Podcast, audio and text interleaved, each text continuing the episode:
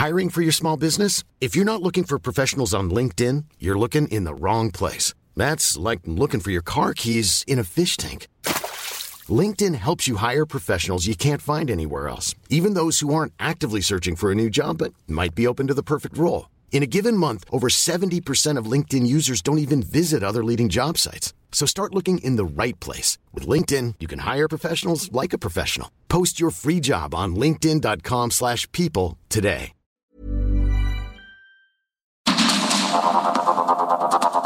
Media Group presenta Sergio Sarmiento y Lupita Juárez.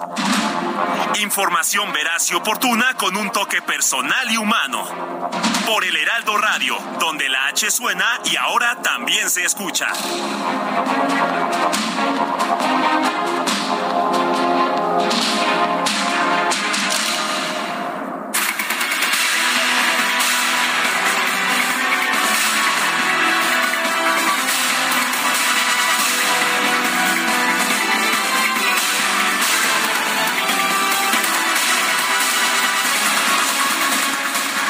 El ex procurador Jesús Murillo Caram quedó vinculado a proceso y se le mantuvo en la cárcel en prisión preventiva por delitos relacionados con su participación en el caso Ayotzinapa. Se le acusa de delitos contra la Administración de Justicia, desaparición forzada y tortura. No, no es que se le acuse de haber realizado las torturas él, sino de haberlas permitido y no no se le acusa de haber desaparecido a los normalistas de Ayotzinapa, sino de haber participado en un complot para ocultar realmente lo que había ocurrido. La audiencia fue muy prolongada, duró 12 horas. El juez dio 90 días naturales para el cierre de la investigación complementaria. En esos 90 días, Jesús Murillo Cara, a pesar de que los delitos eh, por los que se le está acusando no ameritan prisión preventiva oficiosa, de todas formas se le va a mantener en la cárcel.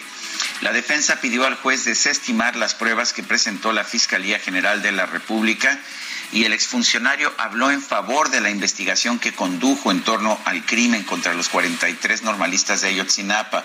Ratificó eh, que la verdad histórica, la hipótesis que él sometió a los jueces y que sirvió a propósito para pues para procesar en principio a decenas de quienes participaron físicamente en la matanza de los normalistas, pues que esta verdad histórica seguía siendo la única hipótesis que se ha presentado.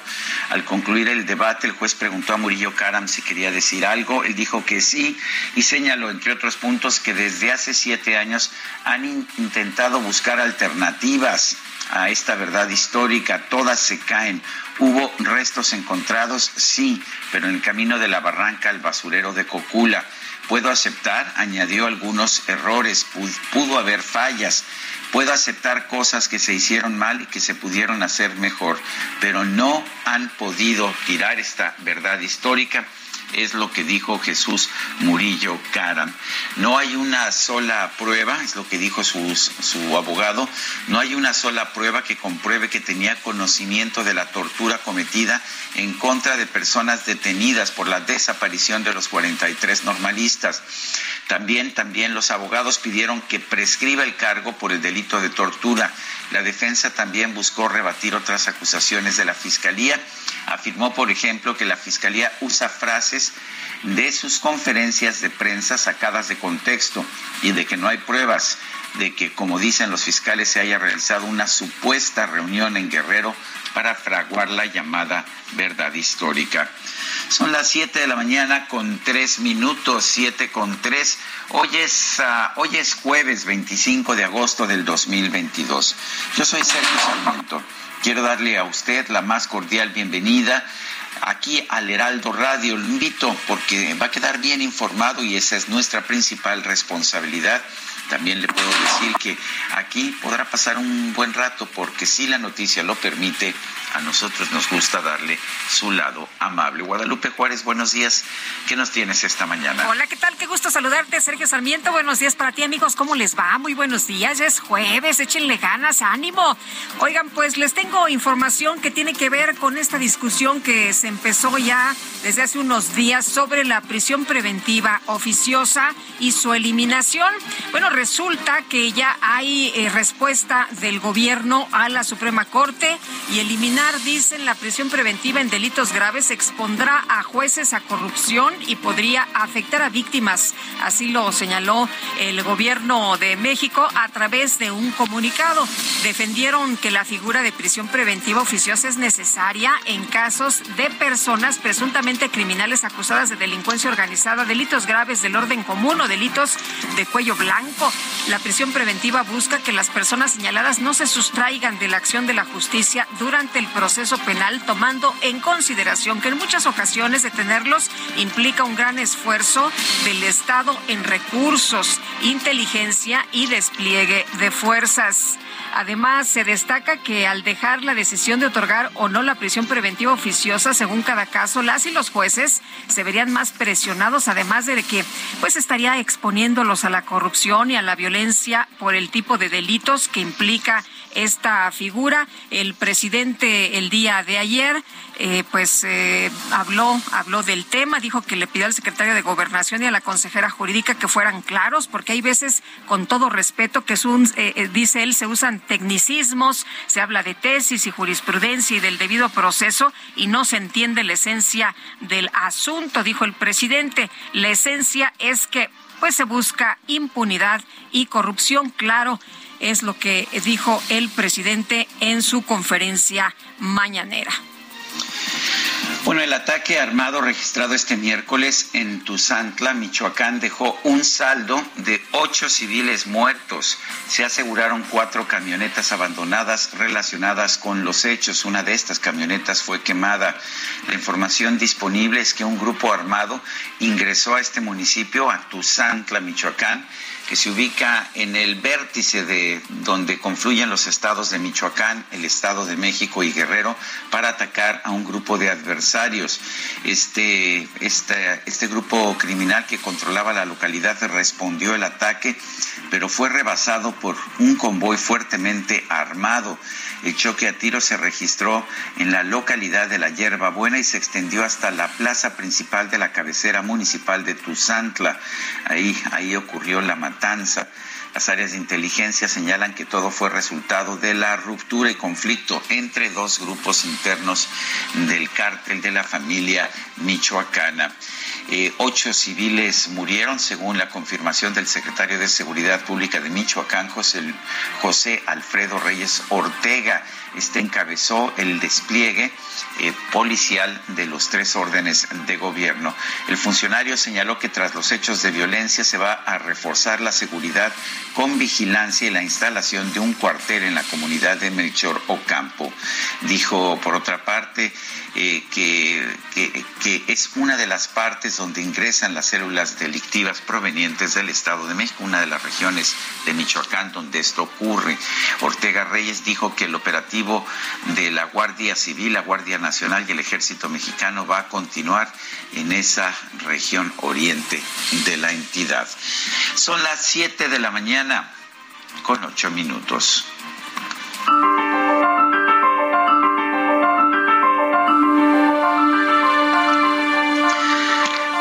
Vamos a la frase del día. Fusílenlo y luego viriguamos. Se le atribuye a Pancho Villa.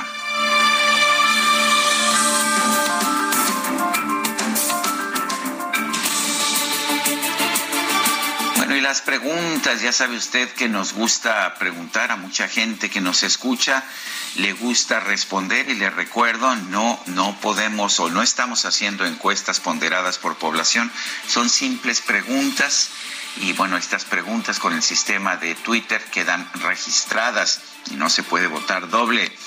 La pregunta de ayer fue, ¿debe la Guardia Nacional ser parte permanente del ejército? Sí, nos dijo el 7.4%, no 89.6%, quién sabe. 3%. Recibimos 3.069 participaciones. La que sigue, por favor. Claro, siempre persiguiéndome, mi queridísimo DJ Kike. La pregunta de hoy que ya coloqué en mi cuenta personal de Twitter es la siguiente. De, ah, mi cuenta personal de Twitter es arroba Sergio Sarmiento. Ya ves, Quique, de no ser por tu pajarito se me hubiera olvidado. La pregunta es la siguiente. ¿Debe eliminarse o ratificarse la prisión preventiva oficiosa. Eliminarse nos dice 75.8%, ratificarse 15.9%, no sabemos 8.6%. En 49 minutos hemos recibido 748 participaciones. Las destacadas de El Heraldo de México.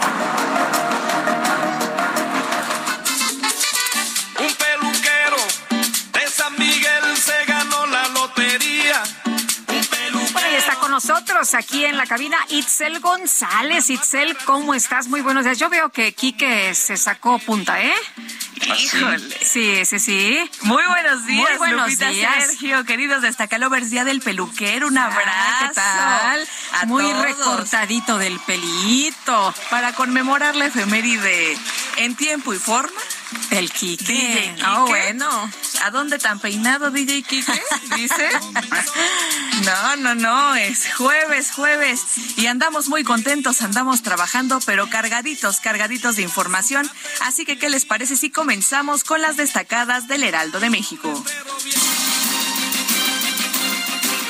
En primera plana, mano de obra sin ocupar 5 millones de vacantes. Al país le faltan trabajadores para hacer frente a la producción nacional.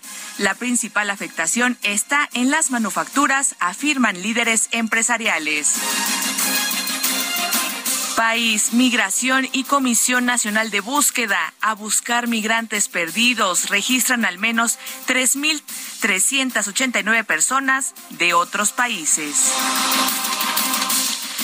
Ciudad de México, de mujeres caen 30% muertes violentas. La disminución se dio entre enero y julio del 2020 respecto al mismo periodo de ese año, pues pasaron de 104 a 73, reportó la Fiscalía Local.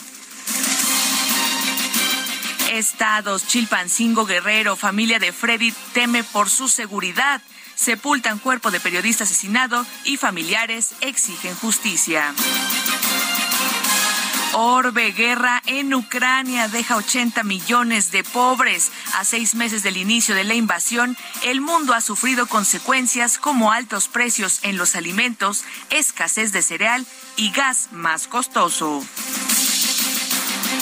Meta Cruz Azul, el potro entra al quite. Raúl Gutiérrez llega como interino a la máquina para ser el estratega número 20 dentro del club en este siglo.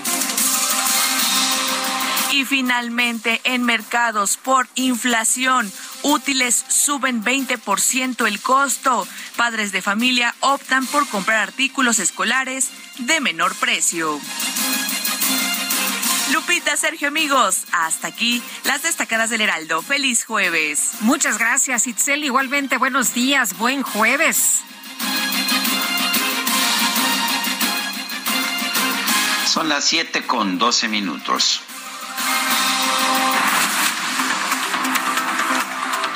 Vamos a un resumen de la información más importante de este jueves 25 de agosto del 2022. Fue vinculado a proceso Jesús Murillo Caram, ex procurador general de la República, por su presunta participación en los delitos de desaparición forzada, tortura y contra la administración de justicia en el caso Iguala.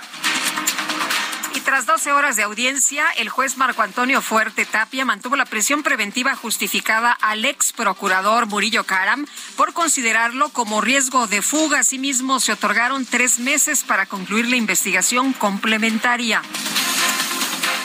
El canciller Marcelo Ebrard consideró imposible que Tomás Cerón, ex titular de la Agencia de Investigación Criminal, escape de la acción de la justicia en México. ¿En qué va? Que ya se presentaron los elementos, los testimonios, las pruebas, y ahora sí ya está en manos de la justicia de Israel. Se dirá, no hay tratado de extradición, pero tenemos acuerdo de cooperación jurídica. Y nosotros, es más, México acaba de extraditar a un israelí que estaba aquí. Pues esperamos que sea lo más pronto posible. Claro que en estos procedimientos muy difícil que yo fije una fecha, porque la ley de, de Israel tiene sus pero ya está en curso.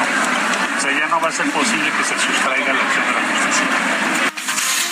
Bueno, y por otra parte, Rosario Robles acudió a la Fiscalía General de la República para entregar su pasaporte y para firmar el registro de medidas cautelares al salir del inmueble. Negó pues hablar más de su caso, aunque indicó que está cumpliendo con la resolución del juez. Vine a cumplir con lo que me mandató el juez. no tengo nada más que decir. Muchas gracias. Me, me pasaporte tal y como lo instruyó el juez. Cumpliendo como lo dije desde el primer día, yo estoy absolutamente dispuesta a cumplir ante cualquier autoridad lo que la autoridad mandate, porque el que nada debe, nada teme, y yo soy inocente. La Secretaría de Gobernación y la Consejería Jurídica pidieron a la Suprema Corte de Justicia de la Nación mantener la prisión preventiva oficiosa al considerarla fundamental para evitar que presuntos delincuentes evadan la justicia, atenten contra la integridad de víctimas o amenacen a testigos. Y Ricardo Mejía, subsecretario de Seguridad Pública Federal, solicitó a la Suprema Corte de Justicia de la Nación que al resolver sobre prisión preventiva oficiosa, pues considere a las víctimas de los delitos, eh, dicen, el combate a la impunidad y también el esfuerzo que implica la persecución criminal. Veía yo ayer algunos pues tweets de eh, especialistas, de abogados que dicen que la prisión preventiva oficiosa ni es indispensable ni combate la impunidad que es en cambio una figura que viola derechos humanos y ejemplo del populismo penal más burdo. Defender la prisión automática es defender la arbitrariedad. Uno de ellos es eh, Javier Martínez Reyes, este abogado especialista que hablaba sobre el tema. La Fiscalía General de Oaxaca informó que tres policías municipales y el juez cívico Joel Alberto Luis Velázquez fueron detenidos en Salina Cruz, Oaxaca, como presuntos responsables de la muerte de Abigail Ay Urruti en la comandancia municipal. Y también se confirmó que se llegó a un acuerdo con la familia de Abigail para practicar una tercera autopsia que será realizada por especialistas en medicina legal del estado de Campeche. La Fiscalía de Nuevo León confirmó que se investiga la posible obstrucción de la justicia por parte de funcionarios públicos en el caso de la joven Devani Escobar. Ayer por la tarde fue sepultado el periodista Fredit Román en la comunidad de Buenavista de la Salud en Chilpancingo Guerrero. La familia del eh, comunicador exigió justicia por el crimen y también dicen que tienen miedo, temen por su seguridad. Elementos del ejército mexicano capturaron en Nuevo León a David López, apodado el Cabo 20, por su presunta responsabilidad como autor intelectual del asesinato del fotoperiodista Margarito Martínez en Tijuana. Roberto Carlos N. y Frida María N. fueron sentenciados a 85 años de prisión, acusados de la desaparición y homicidio de Liu Ojeda, vocero de la Fiscalía General de Guanajuato, asesinado en agosto del 2020 luego de que la Fiscalía de la Ciudad de México anunció que inició una carpeta de investigación sobre la muerte del jefe de la estación Tacuba del Metro, los familiares de la víctima denunciaron en redes sociales la falta de apoyo por parte del gobierno local. Fuerzas de los tres niveles de gobierno se movilizaron en el municipio de Tuzantla, en Michoacán, tras el reporte de enfrentamientos armados. José Alfredo Ortega Reyes, secretario de Seguridad Pública de Michoacán, eh, pues eh, dio a conocer que se registró la muerte de varias personas, entre ellos tres menores de edad. Una vez que se tuvo conocimiento de vehículos armados aquí en Tuzantla, este personal de la Guardia Civil, Sedena y Guardia Nacional nos desplazamos a esta localidad de Tuzantla para encontrar, bueno, el resultado, lamentablemente, ocho personas muertas. En redes sociales circula un video donde presuntamente José Noriel Portillo Gil, alias El Chueco, explica que no asesinó a los dos sacerdotes jesuitas y al guía de turistas en el municipio de Urique, Chihuahua. Las autoridades del gobierno federal y de Chihuahua están ya analizando la posible veracidad del video. Y la Fiscalía del Estado de México obtuvo una tercera vinculación a proceso de Andrés N., mejor conocido como el caníbal de Atizapán, por su probable participación en los delitos de feminicidio y desaparición de personas. La Fiscalía General de la República colocó sellos de aseguramiento en las oficinas de la empresa minera El Pinabete, supuesta concesionaria de la explotación de carbón en Sabinas, Coahuila, donde 10 mineros permanecen atrapados. Ayer al mediodía fue secuestrado en Acapulco Igor Aguirre Vázquez, sobrino del exgobernador de Guerrero Ángel Aguirre, por un comando armado. Dos horas más tarde fue encontrado con un balazo en la pierna. La Comisión de Energía de la Cámara de Diputados discutirá y votará el próximo 21 de septiembre el dictamen para eliminar el horario de verano, con la expectativa de someterlo a consideración del Pleno antes de finalizar septiembre.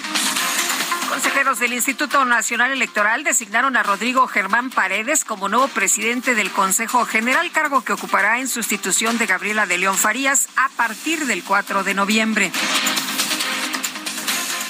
El canciller Marcelo Ebrard aseguró que de ninguna manera México saldrá del TEMEC, incluso si no se lograra llegar a un acuerdo en las consultas respecto a las diferencias por la política eléctrica mexicana.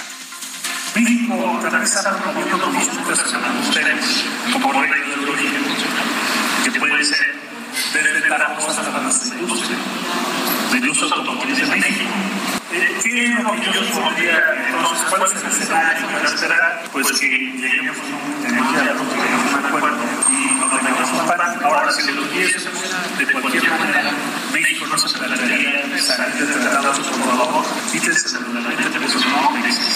No, no, no. Bueno, la aerolínea Viva Aerobús emitió un comunicado luego del incidente que se difundió en redes sociales donde la turbina derecha de una de las aeronaves presenta una falla, se ve que está ahí en fuego, ¿no? Ahí incendiada y lo obliga a regresar al Aeropuerto Internacional de Guadalajara. Confirman que en todo momento se mantuvo el control del avión conforme a los procedimientos establecidos.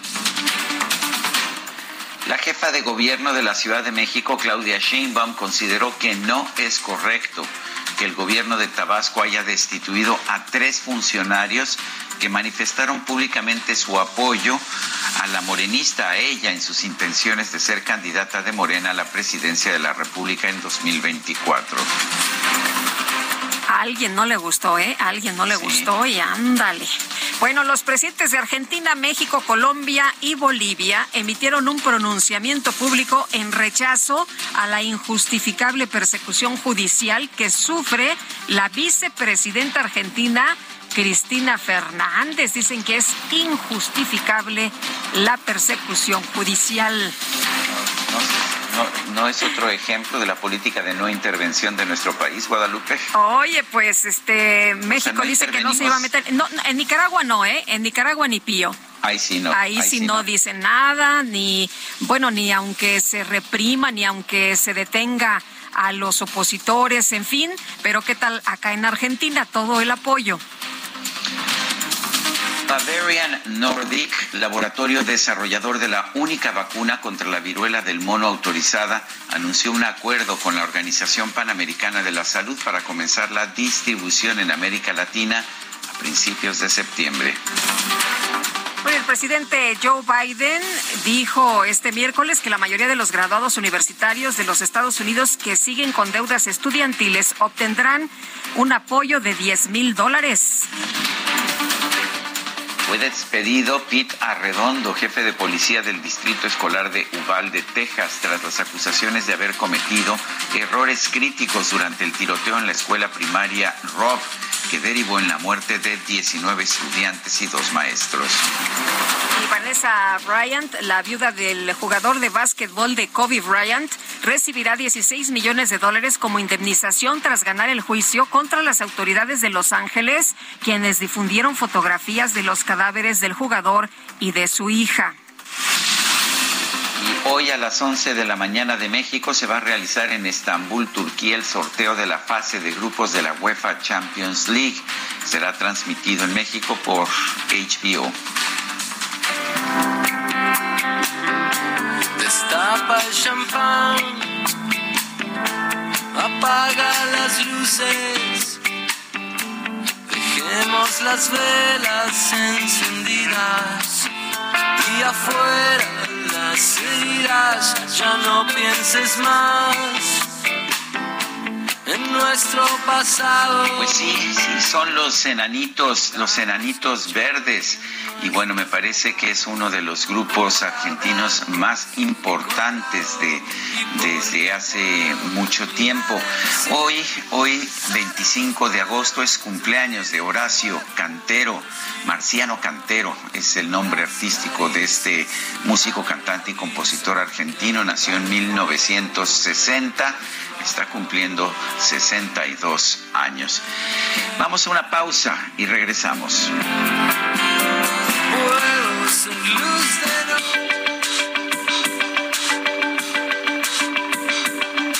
Sergio Sarmiento y Lupita Juárez quieren conocer tu opinión, tus comentarios o simplemente envía un saludo para hacer más cálida esta mañana. Envía tus mensajes al WhatsApp 55 20 10 96 47.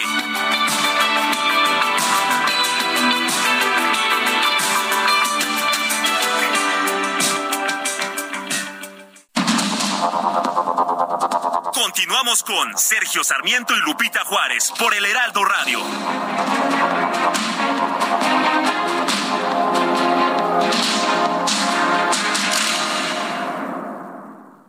Cine a solo 29 pesos. Increíble, ¿cierto?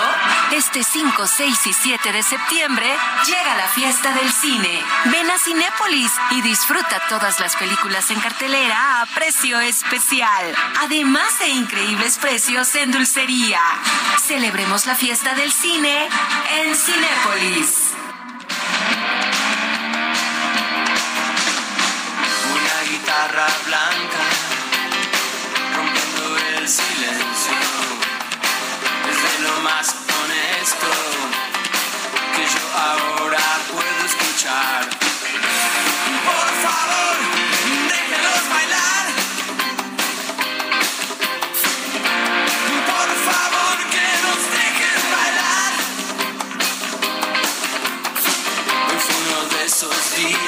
Seguimos escuchando música del grupo Enanitos Verdes. Estos, pues no sé si enanitos o no enanitos, porque se convirtieron en verdaderos gigantes de la música, del rock en español.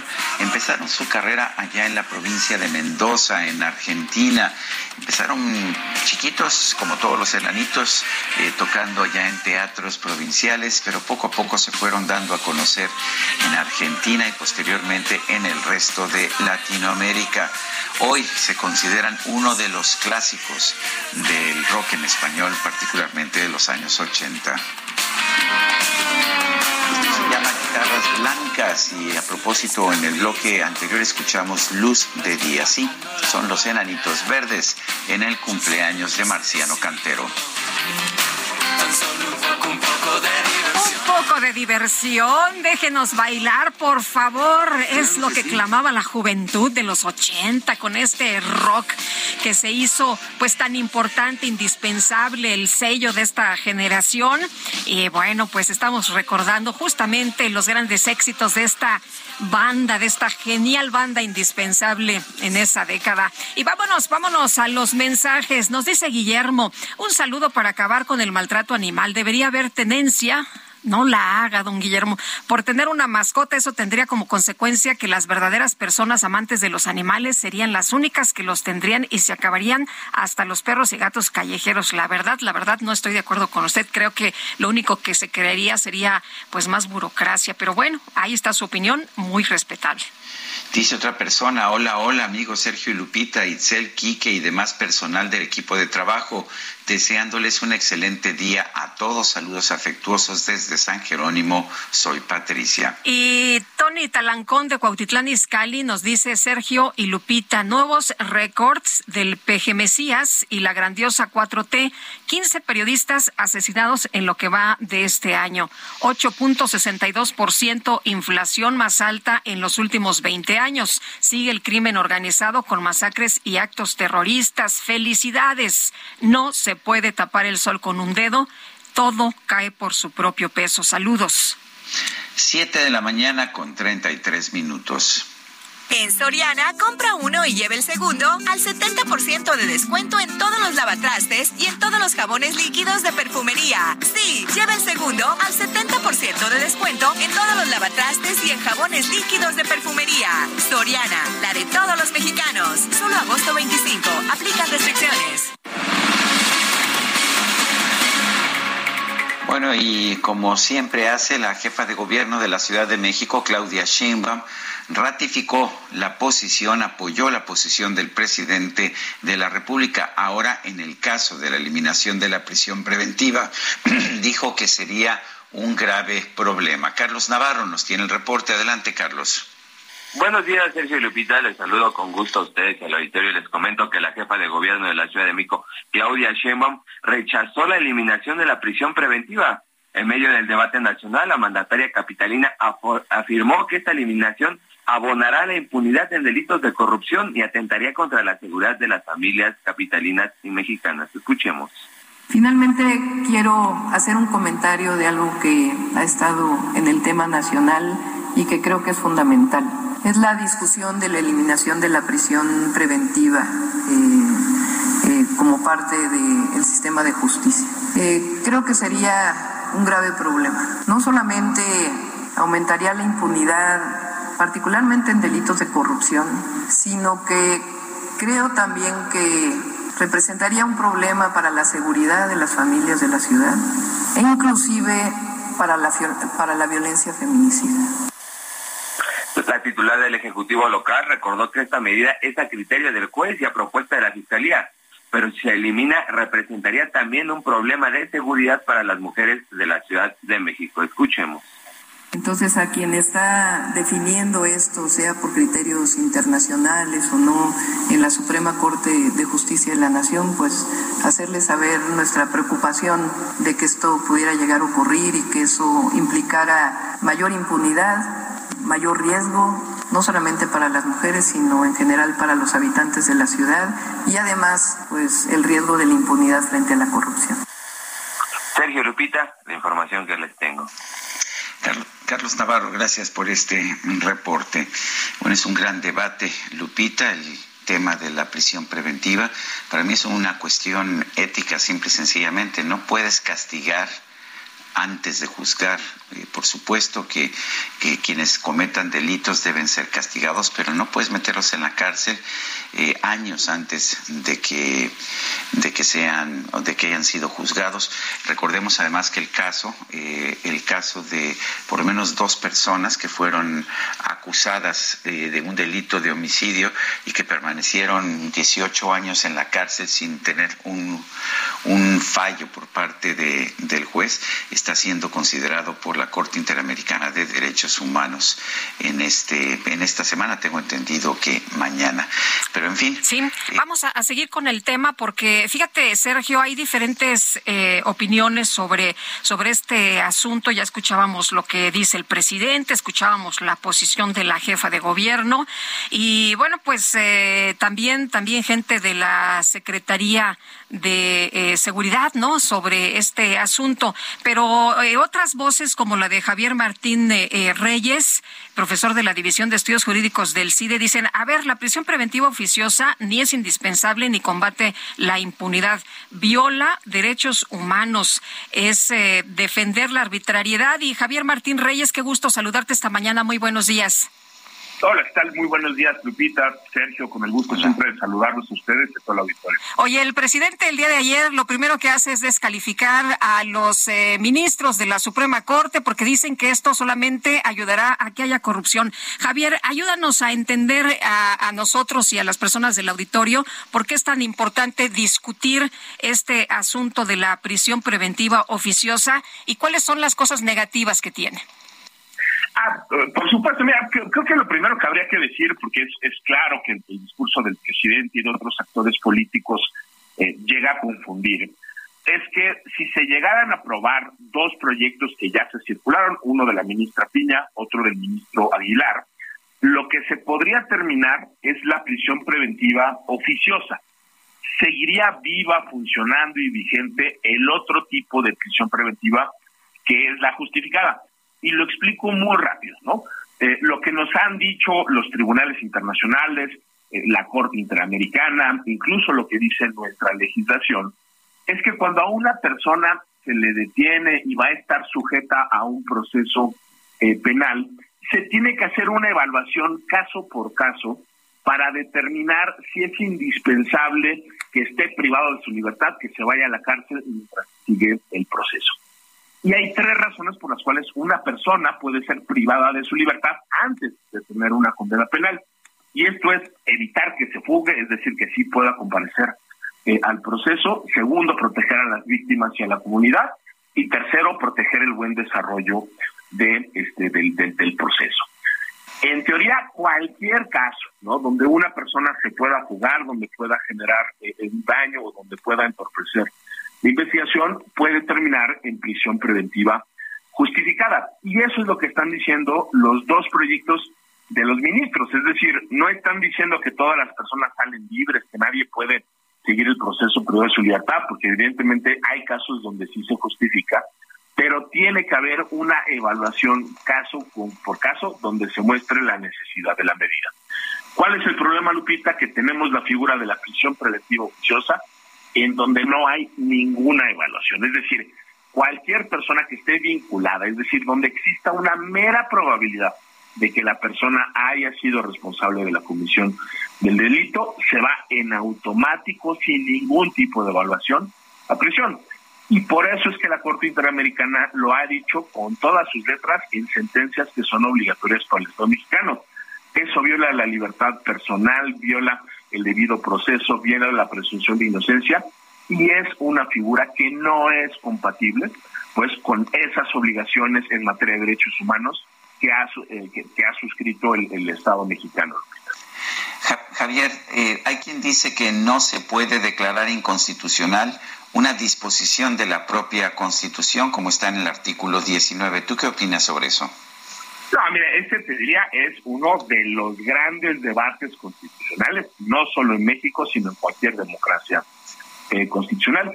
Si me preguntas a mí, yo creo que las cosas cambiaron, Sergio, a partir de la reforma del 2011, ¿no? Porque esa reforma que fue aprobada pues por las mayorías calificadas en diputados, senado y en las legislaturas locales, establece una nueva redacción del artículo primero constitucional, donde las normas de derechos humanos que estén en tratados internacionales pasan a formar parte de la, de la Constitución y al mismo tiempo, Sergio, lo que nos dice la Constitución es que las normas relativas a los derechos humanos se tienen que interpretar de manera conforme con los tratados internacionales y que hay que favorecer en todo tiempo la protección más alta de las personas.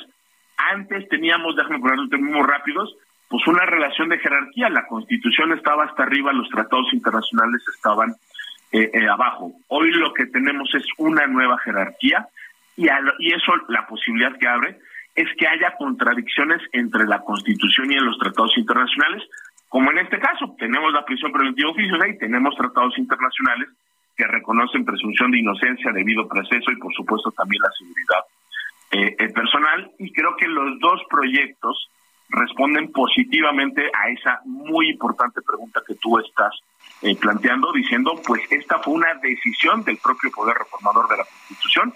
Hoy la Constitución mexicana dice otra cosa y creo que más allá de que obviamente este es un tema importante, fundamental, que hay que discutir con mucha seriedad, que tanto el proyecto de la ministra Piña como el proyecto del ministro eh, Aguilar dan buenas razones para decir por qué en estos casos de contradicción sí se puede dejar de aplicar la Constitución para favorecer la, protección de derechos humanos contemplados en tratados internacionales.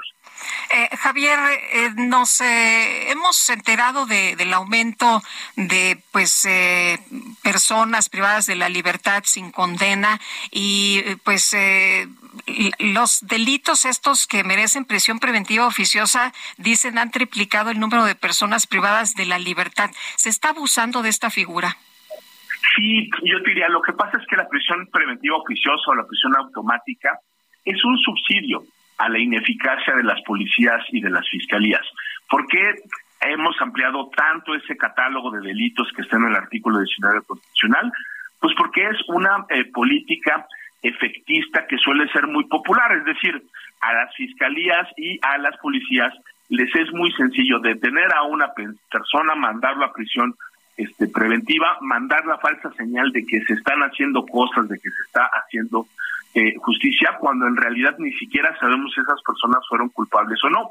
Entonces, mantener a personas potencialmente inocentes, privadas de su libertad, en algunos casos ya lo decían ustedes, que pueden pasar literalmente años sin que se les dé un, un, juicio, manda esa falsa impresión de que se está combatiendo la impunidad, de que se está actuando, de que se está brindando eh, eh, seguridad, y eso lo único que hace es de subsidiar, incentivar pues las peores prácticas del sistema de procuración de justicia. Entonces sí creo eh, que los abusos de la prisión preventiva, tanto la, la, oficiosa como la justificada, ahí, ahí está, la evidencia empírica está sobre la mesa y ahora veremos eh, pues si la si la corte o la mayoría de sus integrantes ya sabemos que dos dos sí pero falta ver el el resto se toman en serio esto y pues toman una determinación que nos permita ir saliendo de esta situación. No va a ser incluso si se aprueban los proyectos eh, pues una panacea ni mucho menos eso va a cambiar eh, al 100% el funcionamiento del, sistema pero vaya que sería un, primer paso muy importante. Javier el, normalmente no habría casi ninguna preocupación de que no se aprobara esta, estos, alguno de estos proyectos o los dos proyectos. El problema es que tengo entendido que se necesita una supermayoría de ocho de los once ministros. ¿No es esto un problema? Sí, definitivamente. O sea, yo, yo, yo te diría, eh, pues ahí está el ejemplo, el, el, último, muy que conocen muy bien, de la ley de la industria eléctrica, ¿no?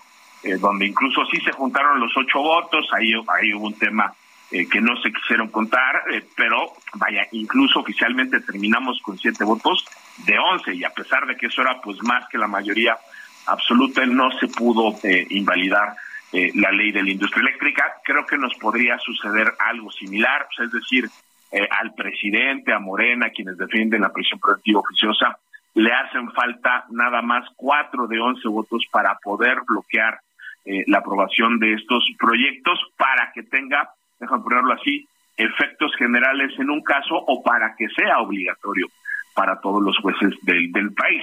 Por eso yo también creo que, bueno, aunque estos dos primeros proyectos son una buena señal, ¿no? Este, que, que manda la Corte, para nada yo estaría seguro de que necesariamente se vayan a aprobar, porque si algo hemos visto, Sergio, es que pues algunos integrantes eh, de la Corte, en particular en este tipo de asuntos, ¿no? Aunque, que, aunque pueden ser jurídicamente claros en ciertos aspectos, pues de repente esas presiones que vienen desde el poder y en particular desde la presidencia parece que terminan generando no este pues efectos claramente indebidos pero a final de cuentas efectos que tienen consecuencias en algunos integrantes de la corte que prefieren privilegiar eh, la política por encima del derecho y la constitución.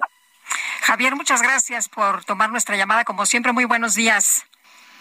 Igualmente, les mando un abrazo muy fuerte a los dos. Gracias. Hasta luego, Javier Martín Reyes, profesor de la División de Estudios Jurídicos del CIDE.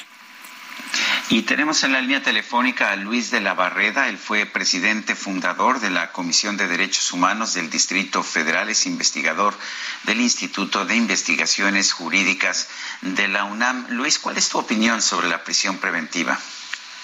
Lupita, Sergio, buenos días. La prisión preventiva debe ser una medida cautelar excepcional eh, y debe estar muy bien fundamentada eh, no creo que deba eh, haber prisión preventiva oficiosa. Eh, es, es muy injusto que procesados que no constituyen un peligro para la sociedad o para la víctima o que no han dado muestras de que van a sustraerse de la acción de la justicia tengan que esperar eh, tengan que enfrentar su proceso en prisión preventiva.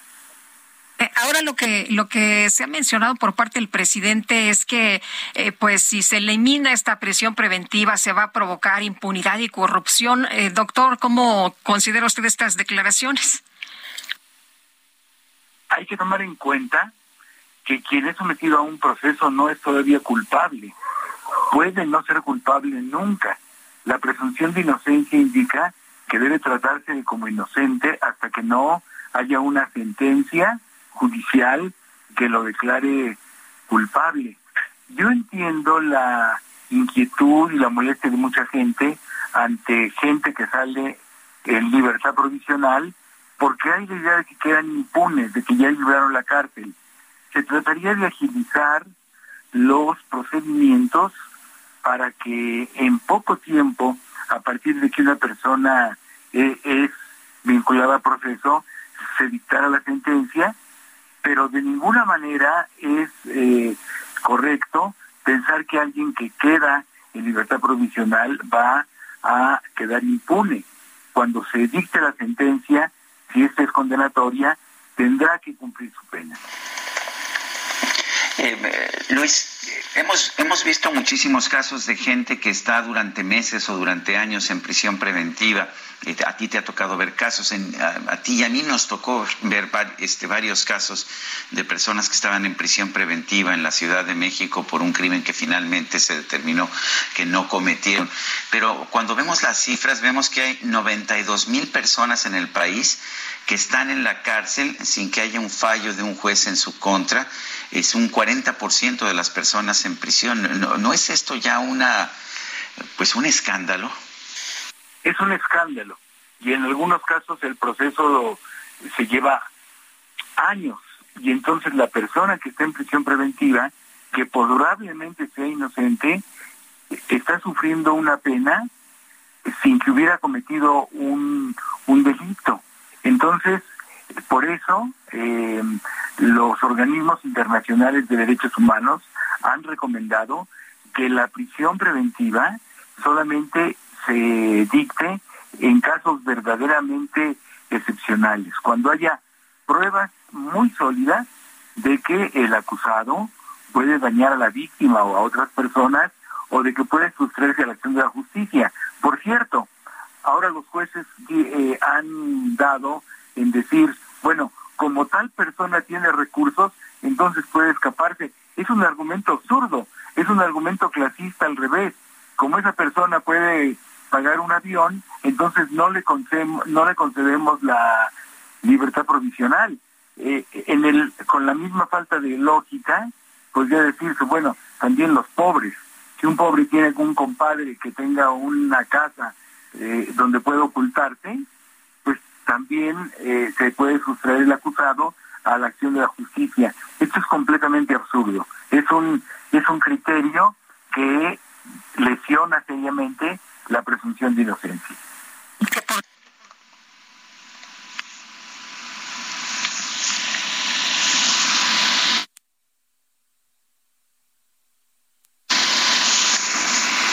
En prisión.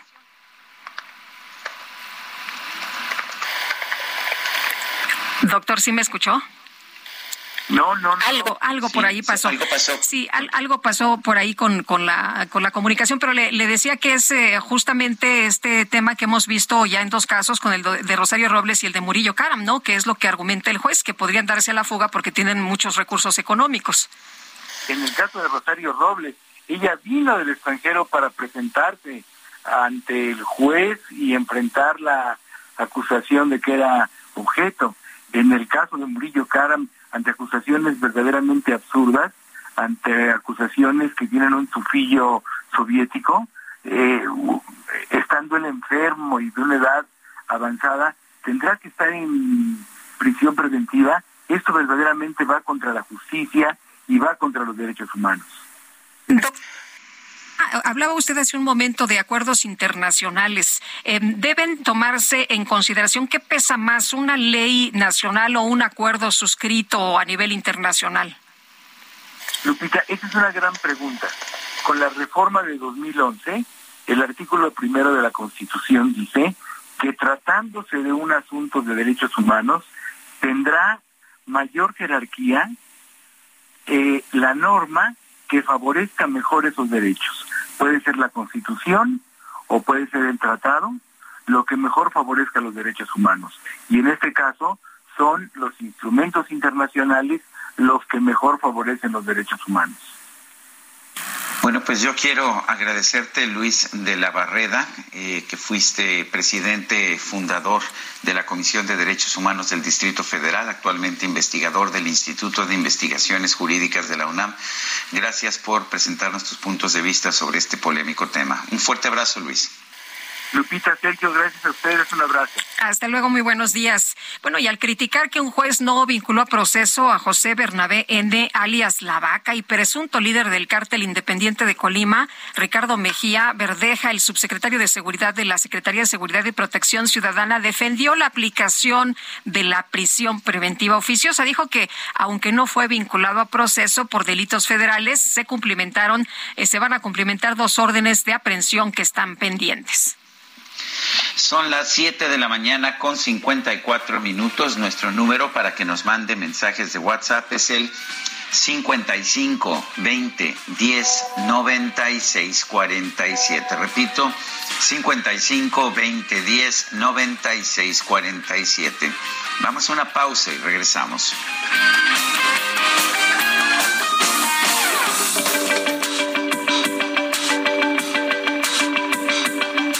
Sergio Sarmiento y Lupita Juárez quieren conocer tu opinión, tus comentarios o simplemente envía un saludo para hacer más cálida esta mañana. Envía tus mensajes al WhatsApp 55 20 10 96 47.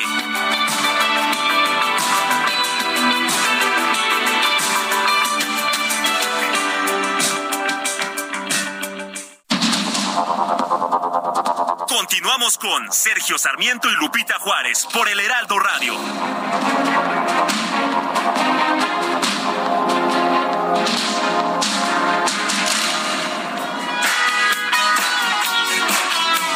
Estoy parado sobre la muralla que divide todo lo que fue de lo que será. Estoy mirando como esas viejas ilusiones pasando la muralla se hacen pero como el amor de ayer, pero como el amor de ayer, vuelve a desaparecer,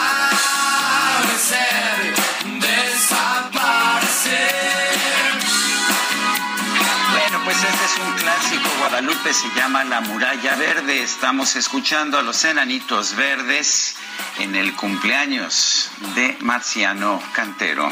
Bueno, pues este es el éxito con el que Enanitos Verdes trascendió fronteras, así que uno de sus más grandes y consentidos éxitos, por supuesto, este.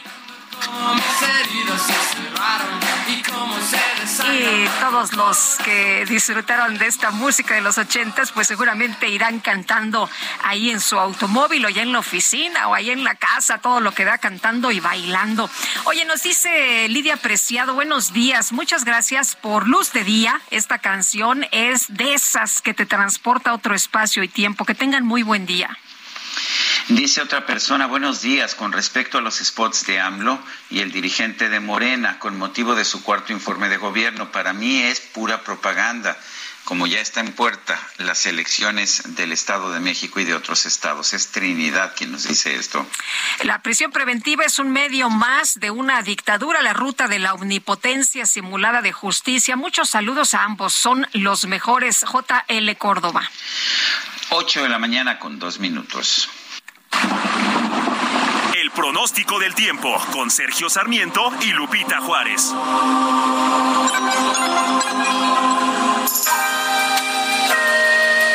Aram Nava, meteorólogo del Servicio Meteorológico Nacional de la Conagua. ¿Qué nos tienes? Adelante. Hola, muy buenos días, Lupita, Sergio y a todo el auditorio. Los saludamos con gusto desde el Servicio Meteorológico Nacional de la Comisión Nacional del Agua. Y pues las condiciones meteorológicas más significativas para este día en el país. Eh, comenzamos con la onda tropical número 24, que se va a estar desplazando sobre el sureste del territorio nacional y a su vez estará interactuando con un canal de baja presión, lo que nos estará generando lluvias puntuales intensas para las entidades de Oaxaca, Veracruz, la porción sur, Chiapas y Tabasco muy fuertes en Campeche, además de fuertes en Yucatán y Quintana Roo. Por otra parte, un frente estacionario fuera de temporada estará originando chubascos en zonas del noreste de México, mientras que un canal de baja presión estará interaccionando con la, eh, humedad proveniente de ambos océanos y estará propiciando chubascos y lluvias fuertes sobre entidades del norte, occidente y centro del país. Asimismo, el monzón mexicano se va a mantener sobre el noroeste de México, produciendo lluvias fuertes a muy fuertes con posibles descargas eléctricas y caída de granizo en zonas de Sonora, Chihuahua, Durango y Sinaloa. Estas condiciones podrían incrementar eh, los niveles de los ríos y arroyos, así como deslaves e inundaciones en dicha región, por lo que hay que estar atentos. También estamos pronosticando ambiente vespertino cálido a caluroso en la mayor parte de la República Mexicana y muy caluroso con temperaturas superiores a los 40 grados Celsius para zonas de Baja California, Sonora, Coahuila, Nuevo León y Tamaulipas.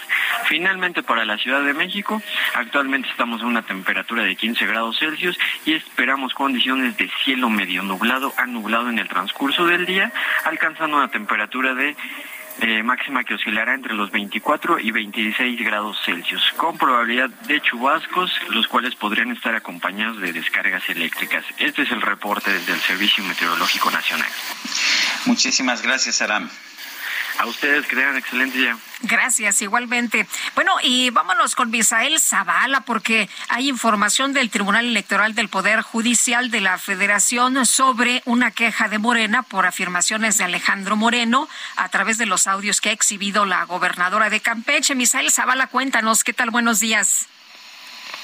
Buenos días, Lupita. Buenos días, Sergio. Efectivamente, Lupita, pues la Sala Superior del Tribunal Electoral del Poder Judicial de la Federación bateó los audios difundidos por la gobernadora de Campeche, Laida Sansores, como una prueba de que el líder nacional del PRI, Alejandro Moreno Cárdenas, son suficientes para acreditar alguna ilegalidad cometida por el priista durante las campañas pasadas. Los magistrados votaron por unanimidad para desechar un juicio que interpuso Morena contra el líder priista, en el que sostenían pues que Moreno Cárdenas buscaba beneficio personal en las elecciones. En ese sentido, pues la Sala Superior le dio la razón al Instituto Nacional Electoral, que desechó la queja presentada por Morena en contra de Alito Moreno por audios publicados por la gobernadora Laida Sansores, en los que presuntamente reconoció buscar un beneficio para los próximos eh, comicios electorales. Los magistrados también resolvieron como inoperante los motivos de disenso en los que los informes advierten que los hechos denunciados podrían configurar otro tipo de ilícitos. Estos audios filtrados por eh, Laida Sansores se dieron a conocer el pasado 28 de junio, Sergio Lupita, y en los que el priista afirmaba que pues eh, con los gastos de campaña y pago a proveedores se efectuaron en efectivo para no dejar rastro en la fiscalización de los recursos del Instituto Nacional Electoral. Sin embargo, pues hay otros juicios que están en el Tribunal Electoral eh, y tendrían que resolverlo los magistrados en los próximos días. Sergio Lupita, hasta aquí la información. Misael, muchas gracias. Buen día. Gracias, buen día. Hasta luego. Bueno, y sobre lo que ha exhibido Laida Sansores, por cierto, hay una conversación entre Alejandro Moreno y el eh, presidente nacional del INE, Lorenzo Córdoba. Lorenzo Córdoba ya se refirió a través de su cuenta de Twitter a esto que se difundió en eh, pues el, el martes del Jaguar por parte de la gobernadora Laida Sansores, que es una conversación vía WhatsApp. Y dice Lorenzo Córdoba, a ningún demócrata debería sorprender que la autoridad electoral mantenga comunicación con dirigentes partidistas. Es lo normal y obligado en democracia. Como consejero presidente del INE he tenido, tengo y seguiré teniendo comunicación con todas las fuerzas políticas. Pues ahí la respuesta del presidente del INE. La Comisión de Energía de la Cámara de Diputados va a discutir y votar el próximo miércoles 21 de septiembre el dictamen para eliminar el horario de verano. Elia Castillo, cuéntanos. Muy buenos días, Sergio Lupita, los saludo con mucho gusto a ustedes, el auditorio. Pues así es, ayer en reunión ordinaria la Comisión de Energía de la Cámara de Diputados, bueno, acordó eh, que citará el próximo miércoles 21 de septiembre para que se discute y vote el dictamen que eh, fue que deriva de la iniciativa enviada por el presidente Andrés Manuel López Obrador para eliminar el horario de verano. El presidente de la Comisión de Energía, el morenista Manuel Rodríguez, señaló que no se atenderá a la convocatoria a un parlamento abierto para discutir con especialistas. Este proyecto de ley de usos horarios enviado por el titular del Ejecutivo, toda vez que aseguró eh, existe el respaldo de la mayoría de los legisladores de todas las fracciones parlamentarias de la Cámara de Diputados. Te comento que los municipios colindantes con Estados Unidos serán los únicos que estarán exentos de este eh, de esta medida, de esta reforma, explicó el, legislador morenista. Así que bueno, hay que esperar eh, cómo se da el debate el próximo miércoles 21 de septiembre, porque si bien sí hay consenso con eh, diputados de todas las fuerzas parlamentarias, también hay otros legisladores que han señalado que afectaría en materia económica y sobre todo al turismo esta medida de, desaparecer el horario de verano que fue pues este bueno que tiene bastantes años ya implementándose en el país. Ese es el reporte que les tengo. Bueno, pues Elia, Elia Castillo, gracias por el reporte. Muy buen día. Buenos días, sí. Bueno, de acuerdo con Manpower, dos de cada tres empleados en México reportan dificultad para encontrar el talento que necesitan en 2022. Así que los empleadores pues andan, andan cazando talentos. Alberto Alessi, director general de Manpower eh, Group para México, Caribe y Centroamérica, gracias por conversar con nosotros. ¿Cómo estás? Muy buenos días. ¿Qué tal? Muy buenos días. Oye, pues, ¿qué, ¿qué, pasa? ¿Qué pasa con la gente? ¿No está bien capacitada? ¿En qué áreas? Cuéntanos, ¿qué es lo que han encontrado?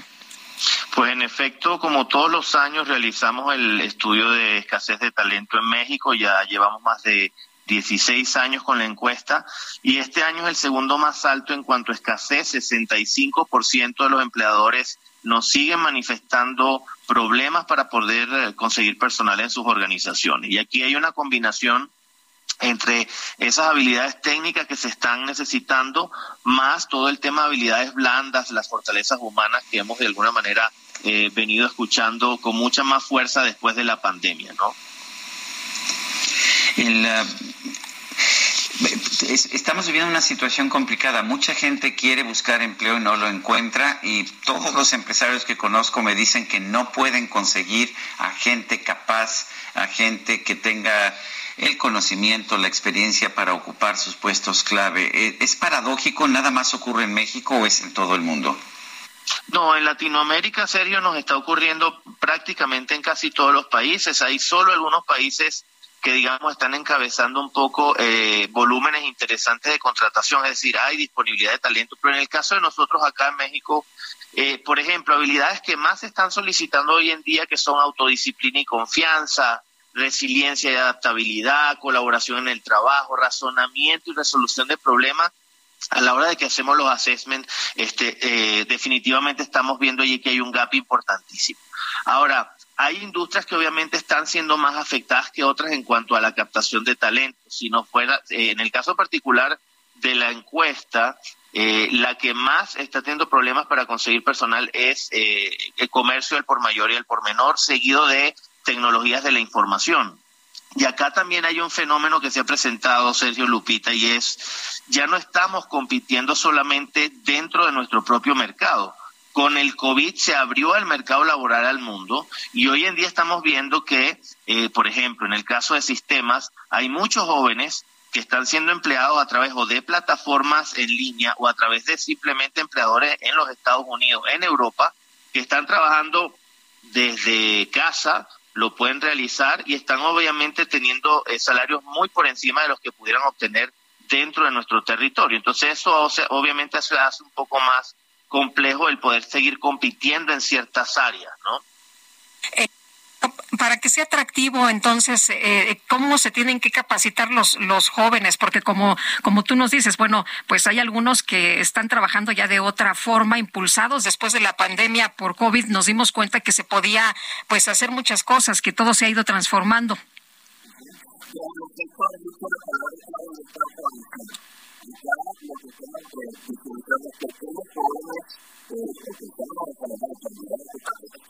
Obviamente, ingresar a otros sectores tiene que ver mucho con el tema del reaprendizaje. Lo que estamos viendo es, por ejemplo, una alta inversión por parte de las organizaciones precisamente en desarrollar nuevas habilidades, nuevos conocimientos técnicos que se adecúen a las nuevas realidades del cambio en el giro de los negocios que tuvieron este, a, a partir obviamente del COVID. Entonces, uno tiene que ver con el reentrenamiento de habilidades blandas y conocimiento técnico. Otro tiene que, que seguir siendo la búsqueda de mejorar el inglés. hoy estamos viendo, repito, con la apertura del mercado laboral, hay muchas de las funciones que los jóvenes podrían estar realizando hoy, duplicando o triplicando incluso los salarios en los que hoy en día pudieran estar, simplemente teniendo un nivel este, de inglés eh, fluido. Eh, otra de las cosas que se está haciendo precisamente tiene que ver con cambio en los perfiles, es decir, eh, con esta nueva, digamos, ola de, de, nuevos canales digitales, pues mucho de lo que se está buscando es en parte eh, reemplazar algunos procesos a través de tecnologías de robótica, automatización, etcétera, digitalización, y en otras es simplemente readecuar las competencias que tienen estos jóvenes hacia las nuevas actividades que realizan, desempeñan las organizaciones. Eh, Alberto, muchas gracias por conversar con nosotros esta mañana. Muy buenos días. Igualmente, buen día para todos. Eh, bueno, ponerse las pilas, por supuesto. El índice nacional de precios al consumidor sigue subiendo. Registró una variación anual de 8.62% en la primera quincena de agosto. Hay quien dice, sin embargo, que en realidad los precios están subiendo mucho más y en particular los de los alimentos, los de la canasta básica, sí están subiendo más, incluso con las cifras del INEGI. Cuauhtémoc Rivera es presidente de la Alianza Nacional de Pequeños Comerciantes, la ANPEC, lo tenemos en la línea telefónica. Cuauhtémoc, gracias por tomar nuestra llamada. Eh, ¿Qué tanto están percibiendo ustedes estos aumentos de precios, particularmente en los productos de la canasta básica y los alimentos? Muy buenos días, Sergio Lupita, eh, a auditorio.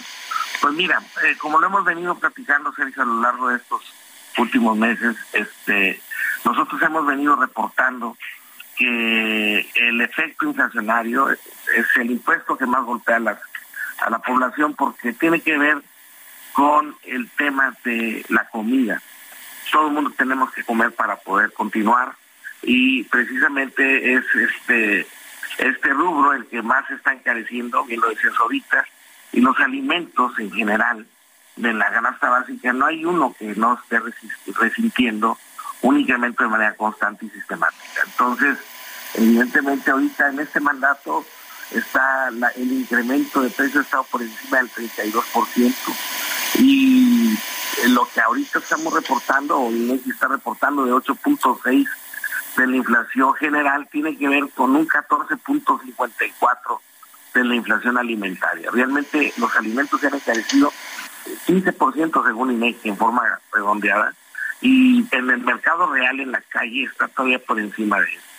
Hay una puja en los precios muy fuerte. En este momento eh, los padres de familia, las amas de casa están presionadísimos porque por un lado está este flagelo de un incremento muy fuerte en los alimentos y por el otro lado está el regreso a clases. Ahorita no hayan por dónde darle andan muy muy presionados y este y realmente la situación es muy difícil. Desesperación o compras un cuaderno o les das de desayunar a los chavos, Cuauhtémoc. Oye, pero ¿ustedes cómo ven las cosas? ¿Crees que esto vaya a perdurar todavía muchos meses más? ¿Crees que vaya a haber un tope y, se regresen los precios eh, por la situación que, que, vemos en nivel interno y en nivel también eh, a nivel internacional? Nosotros hemos venido valorando este asunto y mira, Lupita, el, en la última parte del año, en la parte... Sí, la tortilla, es la parte más caliente del consumo. Entonces nosotros sentimos que lo que viene es más inflación. Ahorita los, los pronósticos de distintos analistas está por encima del 9%. Nosotros hemos dicho que va a llegar de menos al 10%. Y lo creemos así porque todavía falta el momento más, más difícil del año, que es el cierre. Y ahí es donde la gente todavía se estresa más, se endeuda, empeña cosas, todo por salir adelante eh, de los compromisos de cierre de año y que son bastante insuficientes y pues todo lo que traemos además de los alimentos. Y lo que no hemos logrado avanzar en este año pues nos lleva esa a esa proyección que el gobierno dio a conocer un plan para atacar la inflación, incluso ha implantado controles de precios en el transporte ferroviario y en el gas doméstico. ¿Han servido para algo estas, estas medidas?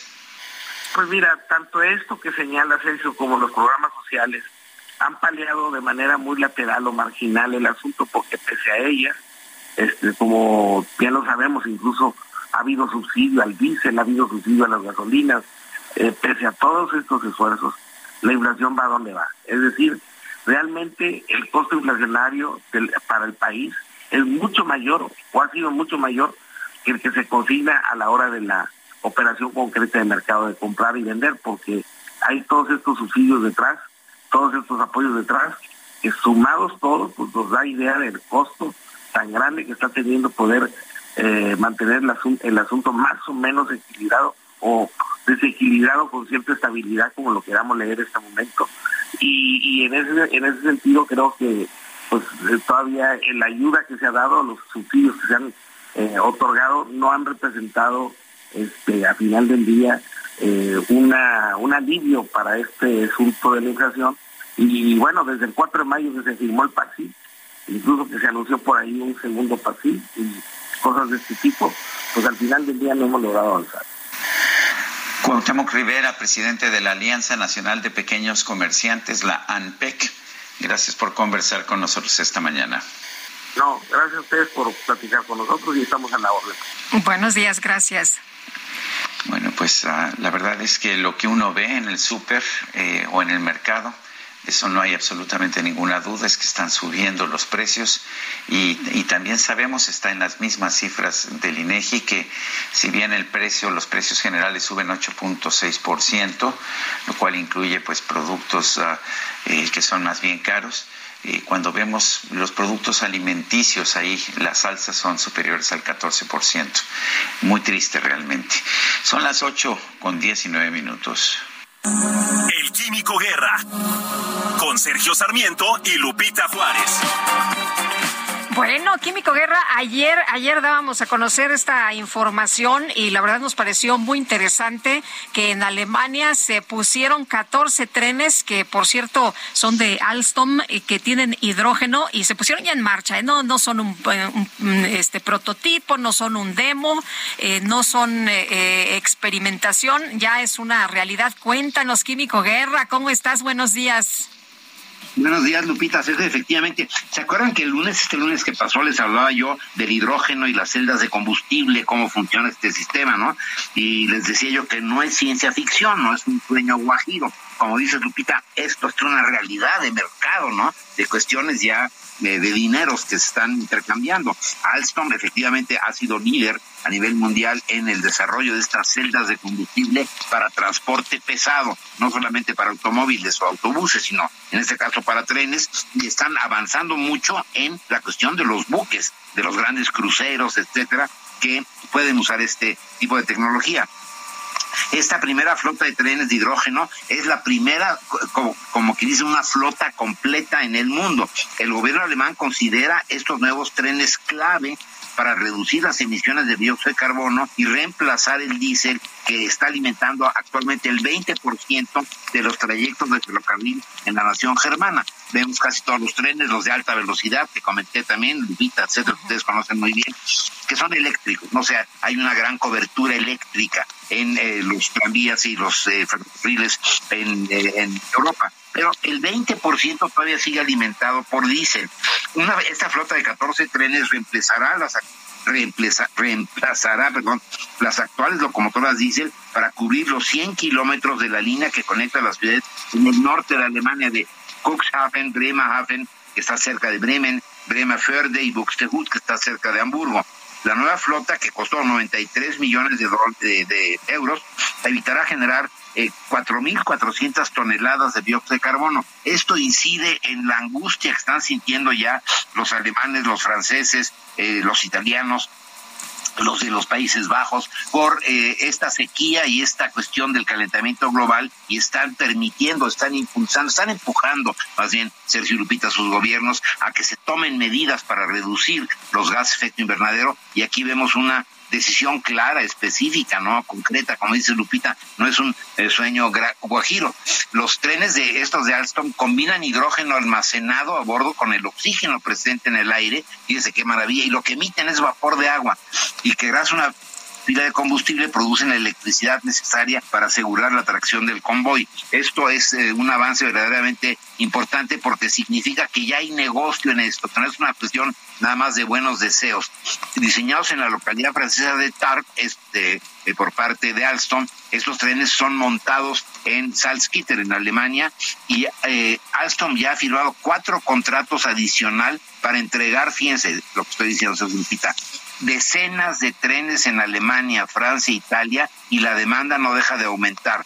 Solo en Alemania, entre 2.500 y 3.000 trenes diésel podrían ser reemplazados por trenes de hidrógeno, declaró Stefan Scharang, que es el director de este proyecto de Alstom. Entre 2035, entre el 15 y el 20% del mercado europeo de trayectos regionales podría funcionar con hidrógeno. Así que esto que estaba comentando con ustedes es el futuro, hacia allá vamos. Eh, resulta que una vez que esta tecnología madura, como lo estamos viendo ya con eh, 14 trenes ¿no? que se compran, significa que los costos empiezan a bajar eh, significativamente y que la producción de hidrógeno verde, este hidrógeno que se genera a través de energías renovables como la eólica o la fotovoltaica, al eh, separar en el agua el hidrógeno del oxígeno. Y el agua, pues es el agua de mar, sobre todo, suficientemente abundante para que los precios de esta eh, de este combustible se desplomen, Sergio Lupita. Muy bien, pues qué interesante, Químico. Muchas gracias. Muy buenos días. Buenos días. Bueno, y el presidente López Obrador señaló esta mañana que el gobernador de Quintana Roo, Carlos Joaquín González, quien fue postulado originalmente en una alianza por el PAN y el PRD y que está a punto de concluir su sexenio, eh, va a ser incorporado al gobierno de la República.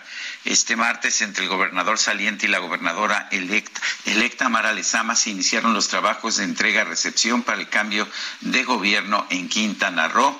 Y bueno, pues ya sabemos que ya en ocasiones anteriores el presidente ha otorgado cargos, usualmente representaciones diplomáticas, a aquellos gobernadores de oposición en que Morena ha ganado en las elecciones que se han. Planning for your next trip? Elevate your travel style with Quince. Quince has all the jet setting essentials you'll want for your next getaway, like European linen, premium luggage options, buttery soft Italian leather bags, and so much more. And it's all priced at 50 to 80% less than similar brands. Plus, Quince only works with factories that use safe and ethical manufacturing practices. Pack your bags with high-quality essentials you'll be wearing for vacations to come with Quince. Go to quince.com slash trip for free shipping and 365-day returns. Llevado a cabo. Es el mismo caso de Carlos Joaquín. Son las 8 de la mañana con 20. Sergio Sarmiento y Lupita Juárez quieren conocer tu opinión, tus comentarios o simplemente envía un saludo para ser más cálida esta mañana. Envía tus mensajes al WhatsApp 55 20 10 96 47.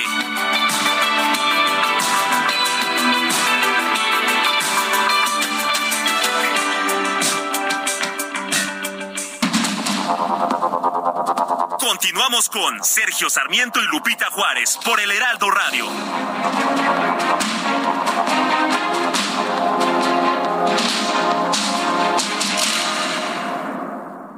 En Soriana, compra uno y lleve el segundo al 70% de descuento en todos los lavatrastes y en todos los jabones líquidos de perfumería. Sí, lleva el segundo al 70% de descuento en todos los lavatrastes y en jabones líquidos de perfumería. Soriana, la de todos los mexicanos. Solo agosto 25. Aplican restricciones.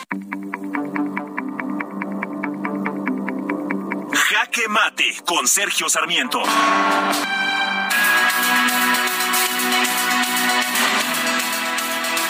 Hace unos días dimos a conocer en este programa un mensaje desesperado de un contribuyente o de una persona que quiere ser contribuyente y pagar sus impuestos. Su nombre, Humberto Mondragón Sánchez.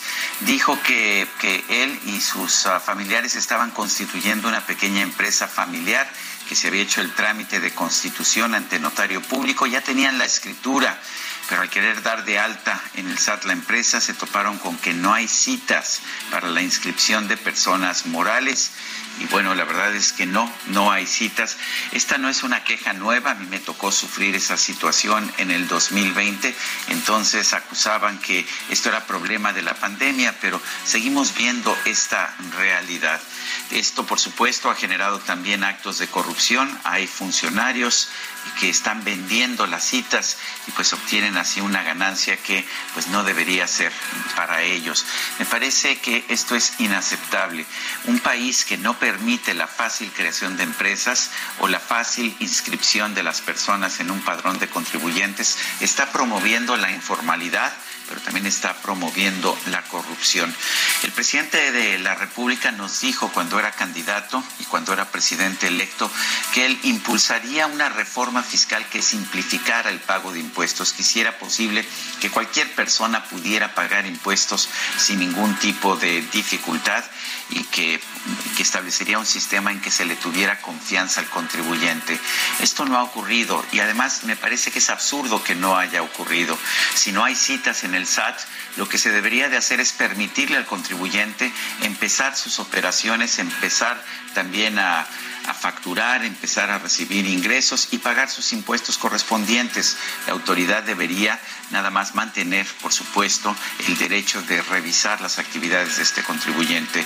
No, lo que estamos viendo ahora es porque no hay citas en el SAT, simplemente no se permite que el contribuyente pueda facturar, que el contribuyente pueda pagar impuestos. Me parece que es la peor solución para un problema generado por el propio SAT. Yo soy Sergio Sarmiento y lo invito a reflexionar.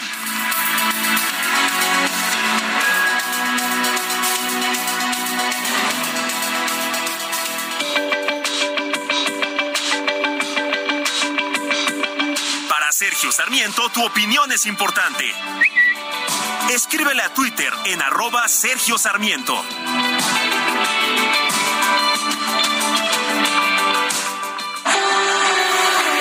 El amor inspira nuestras acciones por México. Reforestando la tierra, reciclando, cuidando el agua, impulsando a las mujeres y generando bienestar en las comunidades. Juntos somos Coca-Cola y contigo el amor multiplica.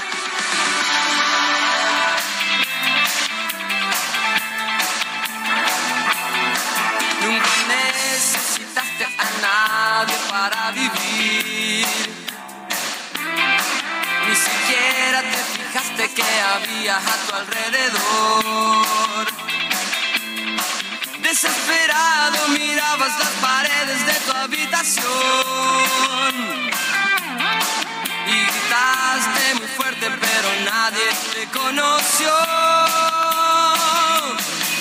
Ahora tendrás que seguir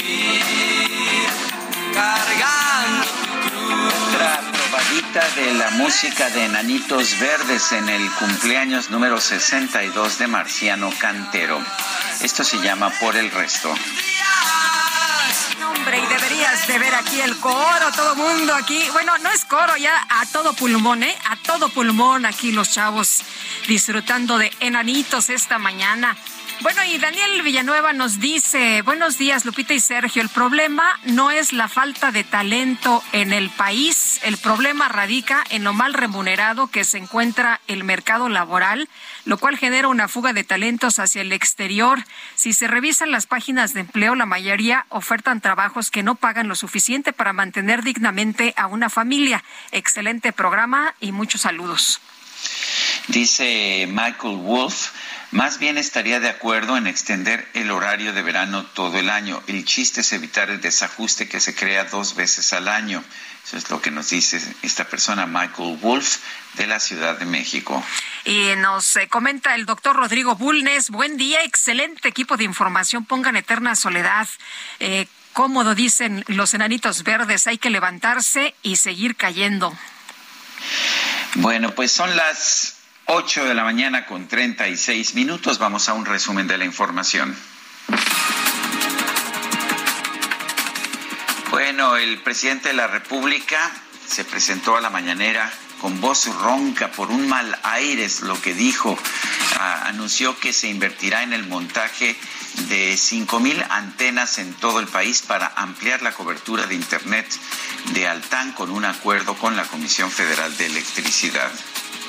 Se va a ampliar la red de Altán porque la Comisión Federal de Electricidad ya tiene una nueva filial que se llama Internet para Todos. Y con esta filial y con toda la experiencia de la Comisión Federal de Electricidad de los trabajadores, se va a ampliar la red de Altán. Estamos calculando que vamos a llegar al 80%. Bueno, pues ahí lo que dijo con esta voz ronquilla el presidente López Obrador, que dijo es obvio que estoy ronco, y le preguntaron los compañeros, oiga, ¿no se va a hacer la prueba de COVID? No, no, no, dijo, no, al rato ya voy a estar bien. Y le preguntan también si va a continuar con sus actividades normales, y dijo que sí, que va a seguir con las actividades cotidianas. Bueno, Ricardo Mejía, el subsecretario de Seguridad Pública Federal, habló sobre la detención de la vaca, principal generador de violencia en Colima destacó la importancia de la prisión preventiva oficiosa ante el proyecto que está en la Corte. Cuenta, como lo informábamos, con diversas órdenes de aprehensión de Tamaulipas y Colima por diferentes delitos, entre ellos homicidio calificado. También se le atribuye ser el autor intelectual de los hechos violentos ocurridos al interior del Cerezo de Colima el pasado 25 de enero del presente año. Aquí aprovechamos para comentar la importancia que tiene la prisión preventiva eh, oficiosa que se da para ciertos delitos graves del orden común, para delitos de delincuencia organizada y delitos eh, financieros o llevados a cabo por servidores públicos, los llamados delitos de cuello blanco. Bueno, de acuerdo con datos, ah, de acuerdo con datos del INEGI, la economía mexicana creció 0.9% en el segundo trimestre de 2022 con relación al trimestre anterior. La tasa anual de crecimiento fue de 1.9%. Estas son cifras ajustadas por estacionalidad. La primera dama de los Estados Unidos, Jill Biden, volvió a dar positivo por COVID-19 pocos días después de anunciar que finalizaba su confinamiento por esta enfermedad al dar negativo en dos pruebas. Yo quiero chupar y con la banda ir a tomar. Yo quiero cerveza. Toma en cuenta, Lupita, que esto no fue en nuestra microdeportiva, pero déjame bueno, te cuento la historia. A ver, se hizo viral en redes sociales un video. Se ve a una pasajera en un microbús. No, no es la microdeportiva. ¿Y qué es lo que está haciendo? Se está preparando una bebida. Pues es que tenía sed, mi querido pues tenía sed, pero a ver, escucha qué bebida. se observa cómo la mujer empieza a exprimir un limón en un vaso transparente y después saca de una bolsa una botella de cerveza y comienza a vaciarla en el vaso. Y finalmente se le ve bebiendo su michelada muy feliz mientras se dirige a su destino. Y es falso de toda falsedad que esto haya sido registrado en la micro deportiva o que el DJ Kike hubiese sido un cómplice en esta actividad.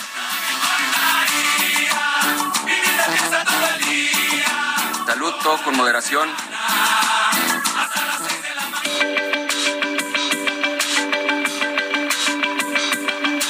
Lupita Juárez, tu opinión es importante. Síguela en arroba Lupita Juárez H.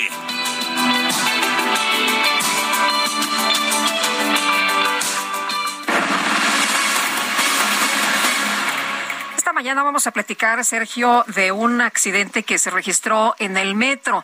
Y bueno, hay diferentes, ha habido especulaciones, ha habido diferentes, eh, pues, eh, opiniones e informaciones sobre lo que ocurrió. Y por eso le vamos a preguntar a Guillermo Calderón, director del Sistema de Transporte Colectivo Metro, qué fue lo que pasó después de que el pasado 20 de agosto en el metro se informó sobre la muerte de un hombre que supuestamente se habría aventado a las vías de la estación Tacuba de la línea 2. Guillermo, ¿cómo estás? Buenos días. Muy buenos días, Lupita. Buenos días, Sergio. Oye, pues, eh, ¿qué, ¿qué, fue exactamente lo que pasó? Se hablaba primero de un hombre que se había aventado a las vías de la estación y después se dijo que, pues, eh, había sido una situación totalmente distinta y responsabilidad del metro.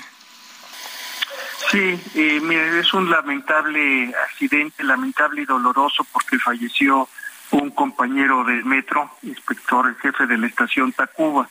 Es, eh, ocurre el sábado 20 a las eh, por la mañana, a las 9.23 se comienza a registrar eh, en las videograbaciones, en las comunicaciones por radio y en las bitácoras una serie de episodios de este accidente trágico. Eh, a las 9.23, eh, una cronología rápida, se registra, eh, se manifiesta un cortocircuito en un tren, en el tren 18, ahí en el, que iba de Tacuba a, a Tasqueña. Eso eh, provoca, este corto provoca la suspensión del servicio, se informa al centro de control y eh, llega un tren en contrasentido e identifica que está una escobilla, es un elemento por donde se eh, alimenta de energía eléctrica el tren, desprendido. Y esta situación de que se desprende una escobilla es porque se hubo algún objeto en el curso de su transitar que la arrancó. Pues, pero así estoy diciendo cómo se manifiestan los, los episodios. Entonces, una escobilla desprendida que provoca un cortocircuito, se identifica de dónde es, se informa al centro de control y la parte muy importante que quiero destacar es que no solo hay un procedimiento, hay algo que tiene una jerarquía superior, un reglamento para el tránsito de personas en las vías, un reglamento muy estricto eh, que todos los eh, trabajadores del metro deben eh, saber y deben aplicar. ¿Qué consiste este reglamento? ¿Qué es lo que sucede en esta eh, eh, manifestación de este cortocircuito? Se comunican al puesto central de control señalándole esta situación. El puesto central de control toma nota y revisa, baja la corriente eléctrica y dice autorizo a que se descienda nosotros se dan por enterados, descienden y descienden dos personas y efectivamente retiran la una escobilla desprendida. Ese es, todo, el corto se presenta a las 9.23, que termina esta recuperación de la escobilla eh, a las 9.48, es sábado 20, es hora eh, con afluencia importante.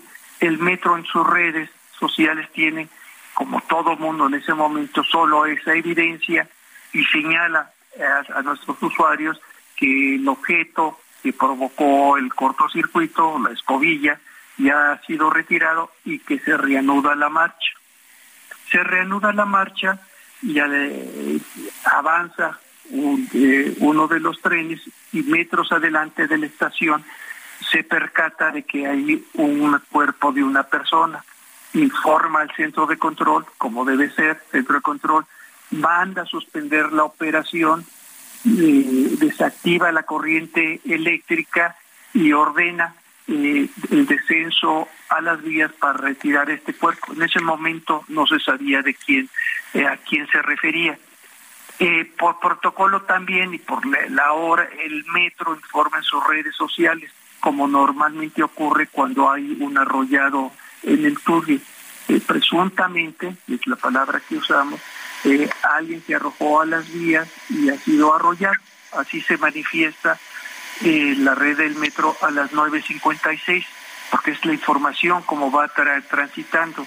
Es hasta las 10 y 20 de la mañana donde al hacer los grupos de seguridad y rescate la recuperación del cuerpo, se percatan de que hay una identificación que corresponde a nuestro compañero jefe de estación.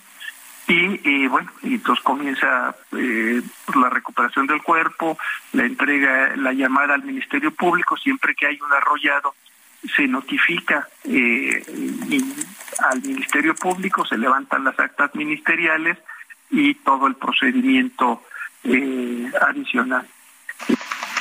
Bueno, el, finalmente, pues, después de toda esta larga descripción, don Guillermo, eh, ¿tenemos idea de, cómo terminó esta persona en las vías? Sí, hubo, eso es precisamente toda esta información, los videos, las grabaciones, obran en poder de la Fiscalía desde el primer momento y eh, lo que se presume pues es que hubo una eh, cuestión de no aplicación del procedimiento adecuado y lo que se está investigando es eh, de, del procedimiento de descenso a vías, donde hubo la falla, la falla, el error humano en el procedimiento de autorización o de solicitud de descenso a las vías, eso es lo que tendrá que determinar la Fiscalía, Sergio. No sé, en redes sociales escribe Aldair Hernández y dice que es sobrino de Eduardo Hernández, eh, que era el jefe de la estación del metro de la línea 2 y que pues la familia está exigiendo justicia, pero eh, también pues, que, les digan, eh, que les den información, pero nadie los ha apoyado. ¿El metro ya los está apoyando? ¿Ya habló con la familia? ¿Ya tienen contacto con ellos? Desde el primer momento, Lupita, por eso no, quiero polemizar con la familia, pero desde el primer momento que notificamos a la familia de este accidente, se les ha brindado el acompañamiento tanto jurídico para la recuperación del cuerpo, pues como material y físico. Pusimos a su disposición dos camionetas urban con dos choferes y eh, el coordinador jurídico los acompañó en todo este proceso y también de la ceremonia funeraria, así como compañeros de este inspector de la gerencia de operación de la línea 2 y algunos otros compañeros que también los acompañaron. Mira, muchas gracias como siempre por conversar con nosotros. Muy buenos días. Buenos días, Lupita Sergio, a sus órdenes. Hasta luego. El escritor Francisco Martín Moreno es uno de los autores más leídos en nuestro país. Sus libros se convierten con frecuencia en bestsellers. Y bueno, acaba de dar a conocer un nuevo libro, México Sediento. Y pues ah, tenemos aquí el libro con nosotros. Yo tengo aquí mi copia y, nos, y nos, nos, ofrece una voz de alerta, una voz de alarma que me parece muy importante. Eh, Francisco Martín Moreno está en la línea telefónica eh, Paco, gracias por atender nuestra llamada y cuéntanos, aquí eh, la gran protagonista de, esta, de este libro es la sequía y es una sequía pues realmente muy importante. ¿qué, tanto, ¿Qué tanto es esto ficción? ¿Qué tanto es una advertencia para nosotros? Gracias, Sergio. Gracias, Lupita. Bueno, es una advertencia, sin duda alguna, querido Sergio si, quieres nada más así a, a, bobo, a, de pájaro, te diría, fíjate, en, en, a nivel mundial, en 1900 éramos, o sea, hace 122 años éramos mil millones de personas.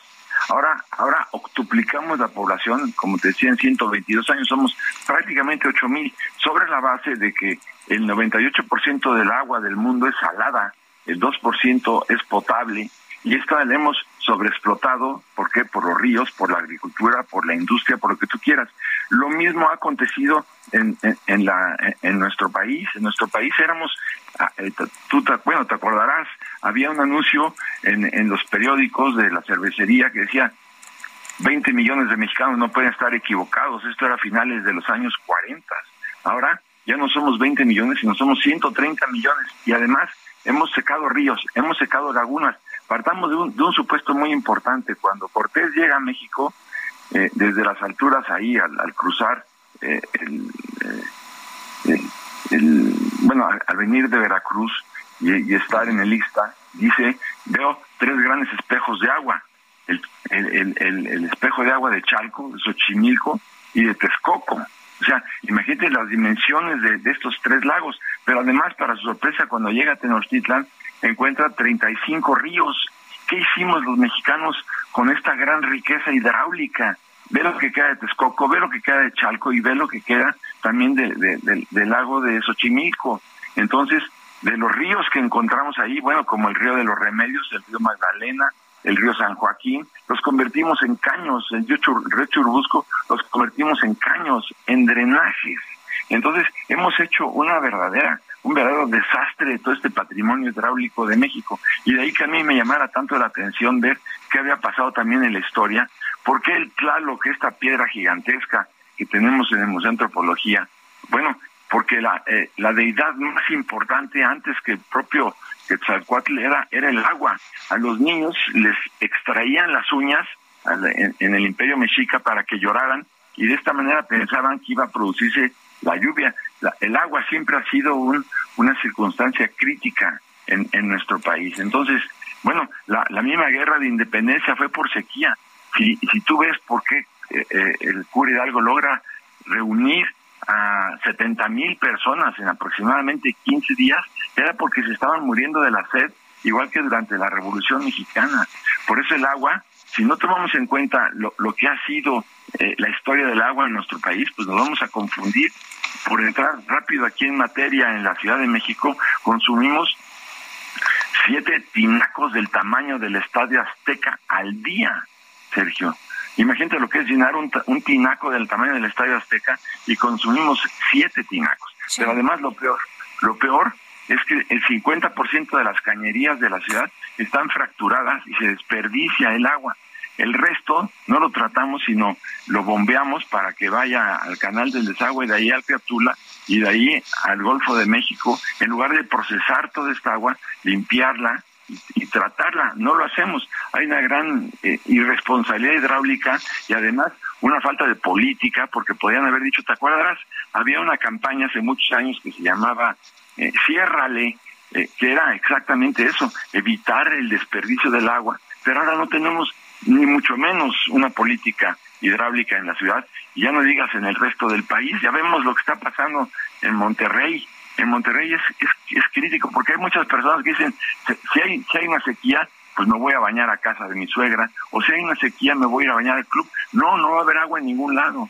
Y si baja el nivel, los niveles de las presas, y las presas ya no pueden generar electricidad, entonces, bueno, no va a llegar agua en las casas, por un lado. La gente saldrá a hacer sus necesidades a las calles o donde, donde se pueda, y entonces las moscas se van a ocupar de producir una peste terrible. Yo estuve trabajando en este libro durante varios años con, con ambientalistas como el químico Guerra y lo estuvimos haciendo juntos. Me ayudó muchísimo a reunir información técnica para todo esto y la debacle que se puede venir en la ciudad es terrible.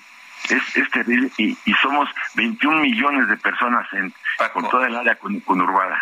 Hay, hay una parte de la novela en que un político da una conferencia de prensa y dice que ya el racionamiento es absurdo, de que nos sirve empezar a ahorrar, ya no hay, ya no podemos empezar a cobrar lo que vale, ya se acabó, ya nos la acabamos. ¿Ves esa posibilidad? Porque más dices que es un problema internacional, pero que en México lo manejamos peor. En México lo manejamos peor, por supuesto que es una posibilidad real, pues lo estamos viendo en, Monterrey, si tú ves cómo ha cambiado el color de la República Mexicana, verás cómo se ha tornado de verde a, un color ocre terrible. En la Ciudad de México, Paco, tenemos que, ir a una pausa, eh, que ya, ya, nos viene el corte, pero te mando un fuerte abrazo y te invito a nuestro público a leer México Sediento. Gracias, Paco.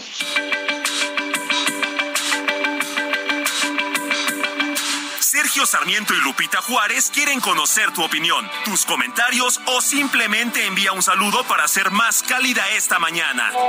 Envía tus mensajes al WhatsApp 55 20 10 96 47.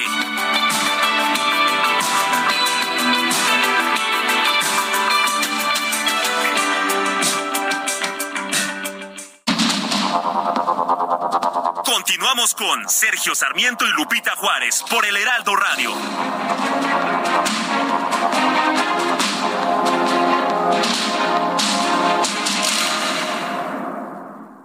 Participa en el Reto Actinver 2022, el evento de México más grande para formar inversionistas. Aprende finanzas personales de la mano de expertos y vive una experiencia única. Además, podrás ganar hasta 500 mil pesos. Regístrate en retoactinver.com y obtén 20% de descuento más una masterclass gratis. Hazlo ahora porque estos beneficios solo estarán disponibles hasta el 28 de agosto.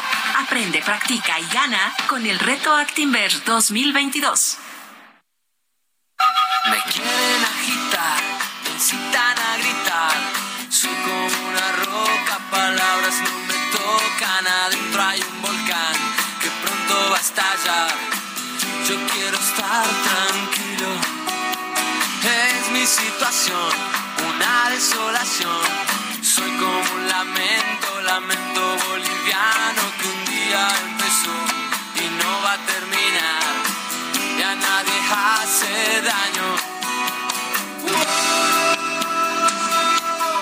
Y seguimos escuchando a Enanitos Verdes. Esta, ¿te gusta, Lupita, Lamento Boliviano? hombre, me encanta. Aquí ya estamos todos bailando y cantando, por supuesto.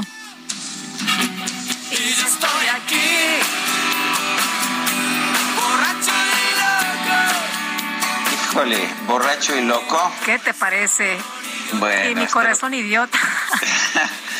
Ay, ¿cómo, ¿cómo se convirtió este Lamento y yo te Boliviano? amaré. Sí, cómo no. en una canción tan importante allá en los años 80. Tenemos... tenemos muchos mensajes, Sergio, y qué padre que estemos disfrutando hoy de la música de Enanitos Verdes. Oye, fíjate que nos dice Marilu Rodríguez, buenos días. La publicidad del presidente para su informe anuncia ahorros multimillonarios, pero lea el número de pobres ha aumentado. Entonces, ¿dónde está ese dinero ahorrado? Bueno, pues el presidente tiene que presumir, ¿no? Sus datos. Ya ves que hay otros datos y los datos reales. Este, yo le quiero recomendar a, a Marilu que lea un libro que se llama México en el precipicio, que trae muy buena información, digamos otros datos de lo que ha pasado con este gobierno y cómo llegamos a este cuarto año, que por cierto es de Macario Esquetino, así que si lo pueden leer, léanlo, les va a gustar, les va a interesar. Bueno, y al respecto de mi comentario acerca de estas dificultades para obtener citas en el SAT, dice Alejandro Garza, lo mismo pasa con los que queremos producir vino, nada más no nos dan el marbete que se necesita para pagar impuestos correctamente. Llevo dos años en los trámites. Pues estamos viendo muchos casos en que la burocracia pues se ha prolongado, ¿no? De manera innecesaria. Pues no que quieren generar empleos, Sergio, no que quieren atraer inversiones, no que están ayudando a los empresarios al desarrollo de México, pues aquí vemos otra cosa. Dice, dice Carlos Durán, Lupita y Sergio, de verdad ustedes hablan de la noticia tal cual, sin matizaciones ni mentiras, felicidades. Por otro lado, viendo la situación del país en la economía decreciente y la inflación, el presidente se preocupa más por los gobiernos anteriores y no por los problemas actuales. La pregunta es, ¿acaso no hay quien lo saque de su cerrazón o ignorancia? Carlos Durán. Eh, Pablo Escamilla nos escribe, buenos días, mi opinión es que si el presidente dice que puede haber corrupción y tentación al efectuar la prisión preventiva, es que no está seguro de su equipo y de la gente que tiene para impartir justicia. Y dice otra persona, Sergio Lupita, soy aquí Patricia desde Torreón. Mi mamá tuvo que pagar 300 pesos para una cita que tuvo el lunes. A unos les cobran 250. Sin hacer esto es imposible acceder a una cita. Se refiere a estas citas ante el SAT. Y se acerca ya la micro deportiva cuando son las nueve con cuatro.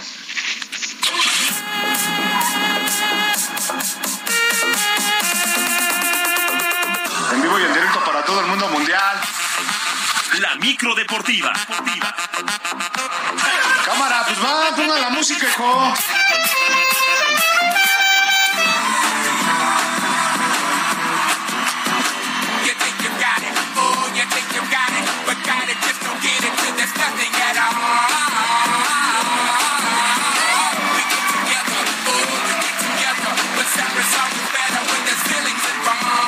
Qué no entra Julio? Ah, que está haciendo el preparado. DJ Quique. Qué casualidad que traen todos los implementos. Aquí andamos, ya estamos. Mi querido Sergio Lupita, muy buenos días. Helada, mi querido Julio. Aquí estamos, buenos días. Qué placer saludarles. Aquí vamos a aventar la lámina informativa. Hoy jueves, hoy sí andamos todos cruzados, pero andamos ya listos, listos. Oigan, el equipo de Los Ángeles FC anunció de manera oficial en su cuenta de Twitter que el delantero uruguayo Brian Rodríguez deja la institución para jugar ahora con las Águilas del América en el balompié local y en lo que será su último refuerzo extranjero para el conjunto de Cuapa. Según informes, las negociaciones se complicaron ya que el técnico del cuadro angelino, Steven Chirulondo, pues no quería su salida, pero una oferta de cerca de 6 millones de dólares y un contrato hasta el 2026 marcaron la diferencia. Una buena contratación la que hace el conjunto americanista con este delantero uruguayo Brian Rodríguez. Mientras tanto, en duelo adelantado de la fecha 16, ayer por la noche, los Tigres de la U de Nuevo León alcanzaron a rescatar un empate a un gol ante los Pumas de la Universidad en CEU. Juan Ignacio Dineno adelantó al cuadro universitario, pero ya en tiempo de compensación al 96, André Pierre Guignac puso los números definitivos. Al término del juego, el técnico de Tigres, Miguel Herrera, se fue con todo contra el arbitraje de Oscar Mejía, ya que a su criterio no agregó el tiempo suficiente y su equipo logró justamente el empate en la compensación. Escuchamos a Miguel Herrera, técnico de Tigres. Y son lo mismo, fulanos y menganos.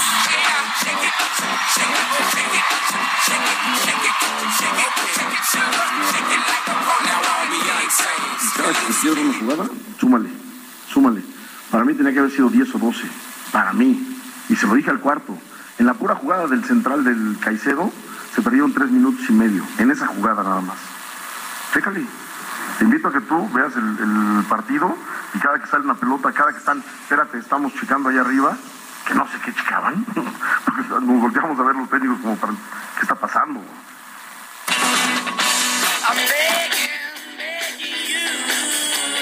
Bueno, empate ayer por la noche. Eh, mientras tanto, Andrés Lilini, entrenador de los Pumas, aseguró que han respirado un poco luego de las goleadas consecutivas que habían tenido y resaltó que la manera de jugar les ayudará a ir mejorando.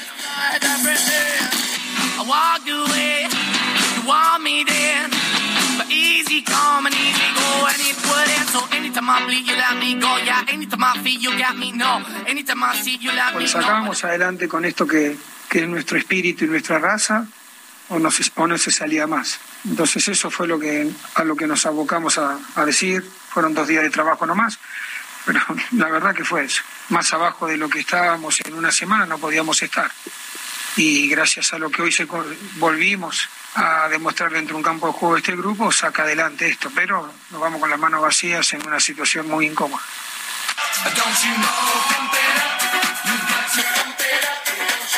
Un empate que le sabe a nada al equipo de los Pumas. Repito, les empataron en la compensación. Bueno, para el día de hoy también dos duelos más en esta fecha de 16 adelantada.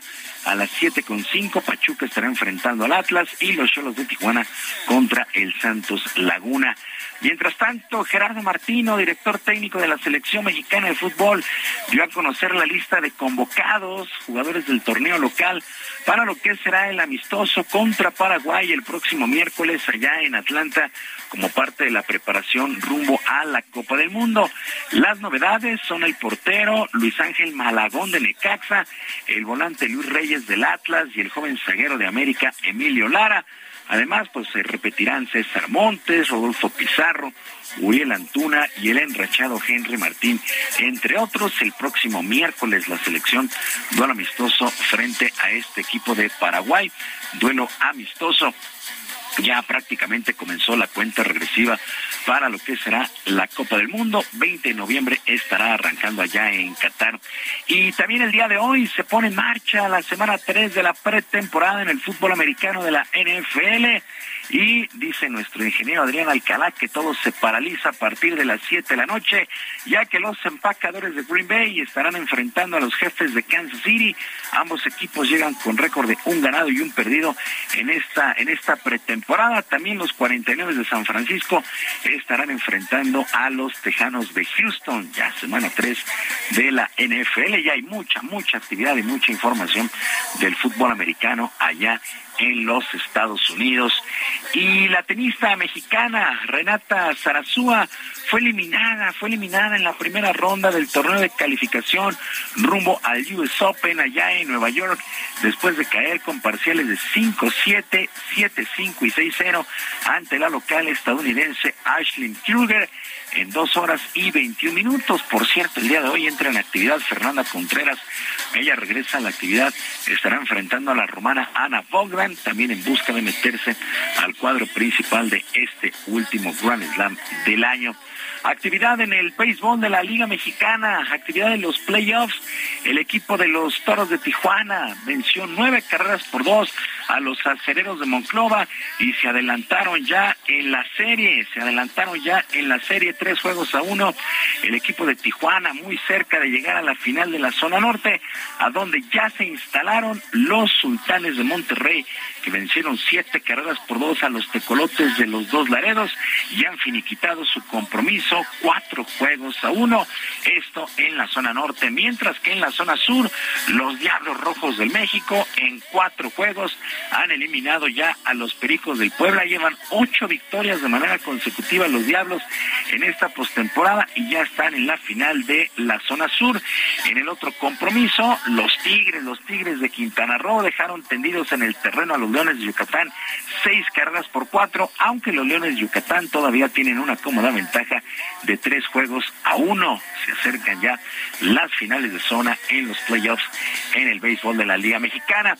Y en otras cosas, el australiano Daniel Ricardo será piloto de la escudería McLaren hasta el final de la presente campaña y posteriormente tendrá que buscar equipo luego de que pues McLaren allá en la Fórmula 1 anunciara que llegaron a un acuerdo para finalizar su contrato a pesar de que todavía hay un año vigente.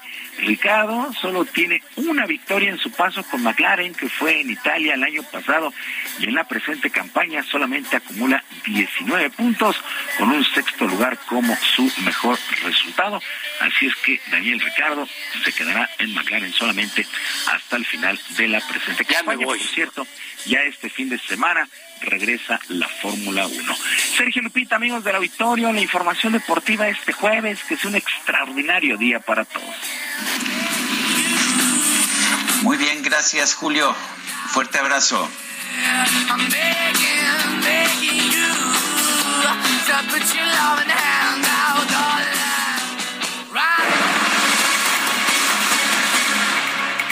Seguimos con la información y se estrena un nuevo documental de Netflix. Es el caso Casé Vallarta, una novela criminal. Elsie Flores es actriz, participa precisamente, protagoniza este caso. Elsie, gracias por platicar con nosotros. Muy buenos días. Muchísimas gracias a ustedes, Sergio y Lupita. Qué gusto poder estar con ustedes en este espacio y con todo su público. Oye, pues cuéntanos, ¿cómo, cómo te llegó el caso Casé Vallarta? Claro, pues mira, pues de entrada esta serie, que además es una serie documental que ha llevado muchísimos años de investigación y de un análisis profundo, pues bueno, a mí como actriz me llega por medio de un casting que realiza Isabel Cortázar y Andrea Viati. Y de inmediato, en cuanto supe que íbamos a enfrentarnos a este gran reto, lo primero que se me vino a la cabeza fueron todas esas imágenes de aquella mañana del 9 de diciembre del 2005, que fue algo que nos impactó a todos y que sigue siendo una historia tan vigente, ¿no? Entonces, eh, realicé a Cristina en las recreaciones, que justo estas recreaciones tienen el objetivo de, de, invitarnos al público, a los espectadores, a ver qué hubo detrás, qué hay más allá y todo este pues material que es tan, que es parte de la historia al que no tenemos acceso. Hay sorpresas porque si es un es es un caso que ha sido muy seguido, que ha sido muy documentado desde hace tiempo, pero ¿hay sorpresas o es un recuento de lo que ya hemos escuchado en otros medios? Sí, Sergio, pues realmente, eh, por supuesto que nos va a sorprender. Vamos a descubrir cosas que creíamos que sabíamos y que realmente tal vez no podíamos ver todo el panorama completo. Y justamente este proyecto, esta serie documental nos invita a sumergirnos a esta historia y poder descubrir desde otros puntos de vista. Hay unas voces muy potentes, muy fuertes. Está el expresidente Sarkozy, tanto como el expresidente Felipe Calderón, cada quien este, contándonos desde su punto de vista, desde su, desde cómo cada país lo vivió y muchas otras voces que se suman, además del maravilloso, maravillosa investigación de todos los periodistas que también han sumado a este proyecto y por supuesto el detonante que es la una novela criminal de Jorge Volpi. Entonces, seguramente esta serie nos haga cuestionarnos y querer indagar aún más en el asunto y por supuesto que también nos dé para conversar. El sí, entonces, eh, ¿interpretas a Cristina? Así es, exactamente. Es Cristina Ríos, que como bien la recordaremos, que de hecho es un personaje tal vez que no fue tan mediático, pero que sin embargo es clave en esta eh, investigación, en este, en eh, eh, en este caso de Casés Vallarta. Y pues bueno, eh, realmente fue algo muy complejo poder encontrar su propia voz, irme hacia, digamos, su honestidad y su humanidad, porque es muy fácil irte de inmediato con lo poco que había de referencias de ella, es decir, los testimonios en los que la versión cambiaba constantemente, eh, una carta abierta a los medios de comunicación en 2008 y poco más que eso. Eh, entonces, realmente eh, mi objetivo principal era no irme a, a juzgarla, sino más bien irme a su lado más humano, a su humano, desde donde todos podemos conectar con los demás. Muchas gracias por platicar con nosotros esta mañana. Buenos días. Gracias a ustedes, Sergio Lupito. Un gustazo. Muy buen día. Buenos días. El presidente Andrés Manuel López Obrador eh, quiere expropiar 190.941 metros cuadrados adicionales para la construcción del controvertido tramo 5 del tren Maya. Este decreto se encuentra en estudio en la Comisión Nacional de Mejora Regulatoria, la CONAMER. Con este decreto va a dejar sin efecto el que se publicó en el diario oficial el pasado 12 de julio, en el que se establecía la ocupación temporal de 165.250 metros cuadrados, ya que los inmuebles señalados forman parte de este nuevo decreto. Recordemos que se hizo esta, ese decreto de ocupación temporal porque pues no se había hecho todavía el trabajo para hacer las expropiaciones. Si se publica el decreto en el diario oficial, este nuevo decreto entraría en vigor al día siguiente. Estos nuevos terrenos, estos nueve terrenos que se encuentran en los municipios de Tulum y Solidaridad quedarían quedarían en propiedad de la Federación para dar continuidad de esta obra, una de las obras principales del gobierno de Andrés Manuel López Obrador. El documento señala que después de su publicación, la SEDATU, la Secretaría de Desarrollo Agrario, Territorial y Urbano, procedería a ocupar inmediatamente los terrenos y en conjunto con el fideicomiso del Fondo Nacional de Fomento al Turismo, Fonatur Tren Maya, se coordinarían los trabajos para gestionar los recursos necesarios y cubrir el monto de la indemnización. Eso es lo que se está señalando en este decreto de expropiación que está ya siendo considerado por la CONAMER, la Comisión Nacional de la Mejora Regulatoria. Bueno, y vamos a continuar con la información de lo que sucedió ayer en Tuzantla, Michoacán. Se difundió un video donde sujetos con chalecos y armas, pues, eh, eh, hacen una balacera, detonan una balacera y hay varias personas que pierden la vida. Charbel Lucio, cuéntanos qué fue lo que pasó. Muy buenos días. ¿Qué tal, Sergio Lupita? Muy buenos días. Así es, el día de ayer, eh, pues al menos ocho civiles fueron asesinados durante estos enfrentamientos eh, que pues quedaron registrados en diversos videos que se compartieron en redes sociales. Eh, se trató de una confrontación entre dos grupos delincuenciales antagónicos que se disputan, como se dice comúnmente, la plaza de dicho municipio que se ubica en un vértice que conforma Michoacán, Guerrero y el Estado de México. Eh, este enfrentamiento, en este enfrentamiento uno de los comandos también eh, abrió fuego contra la base policial de Tuzantla, por lo que elementos municipales solicitaron refuerzos. Eh, personal de la Guardia Civil, de la Guardia Nacional y del Ejército se trasladaron a este lugar y confirmaron, como lo mencionaba, la muerte de ocho civiles que presentaban lesiones por arma de fuego. También se ubicaron cuatro vehículos abandonados, uno de ellos ya estaba incendiado. Y bueno, el, esta mañana el municipio de Tuzantla se encuentra eh, resguardado por eh, personal del Ejército y de la Guardia Nacional, de la Guardia Civil, y también se alista la instalación de un destacamento eh, de la Guardia Nacional en una localidad llamada Melchoro Campo, punto por el que se presume que ingresaron estos criminales armados que cometieron estos enfrentamientos y este ataque a la policía local. Muy bien, muchas gracias por el reporte, Charbel. Muy buenos días. El gobierno de Sonora emitió una declaratoria de estado de emergencia y desastre por las lluvias torrenciales y las inundaciones que ocurrieron durante el fin de semana pasado en los municipios de Empalme y Guaymas. Gerardo Moreno nos tiene el reporte. Gerardo, adelante. Hola, ¿qué tal? Sergio Lupita, muy buenos días, qué gusto saludarlos. Y como bien lo comentas, el gobierno de Sonora emitió mediante un decreto publicado en el Boletín Oficial del Estado una declaratoria de estado de emergencia y desastre, esto por las lluvias torrenciales e inundaciones ocurridas durante el fin de semana en Empalme y Guaymas. les platico que el gobernador de Sonora, Alfonso Durazo, detalló que este decreto faculta a la Secretaría de Hacienda para obtener los recursos necesarios de donde sea, dijo, para realizar todas las labores de atención y apoyo a los ciudadanos afectados, así como para también realizar obras de prevención y contención ante una futura crisis que pudiera ocasionar por las lluvias, ya que todavía hay pronósticos durante este mes y por supuesto por la temporada de ciclones. Precisó que este decreto tiene el propósito, primero que nada, de salir adelante en todas las medidas que se están planteando, primero para atender a la población afectada, segundo reconstruir todo el daño causado por las lluvias, pues recordemos fueron más de 6.500 damnificados y 1.500 casas dañadas ahí en Empalme, y tercero hacer obras que solucionen esta problemática ya a largo plazo. Aseguró que personalmente no piensa soltar este tema hasta que haya una solución definitiva que dijo ya se está planeando con obras de infraestructura que eliminen la posibilidad de futuras inundaciones en esta zona.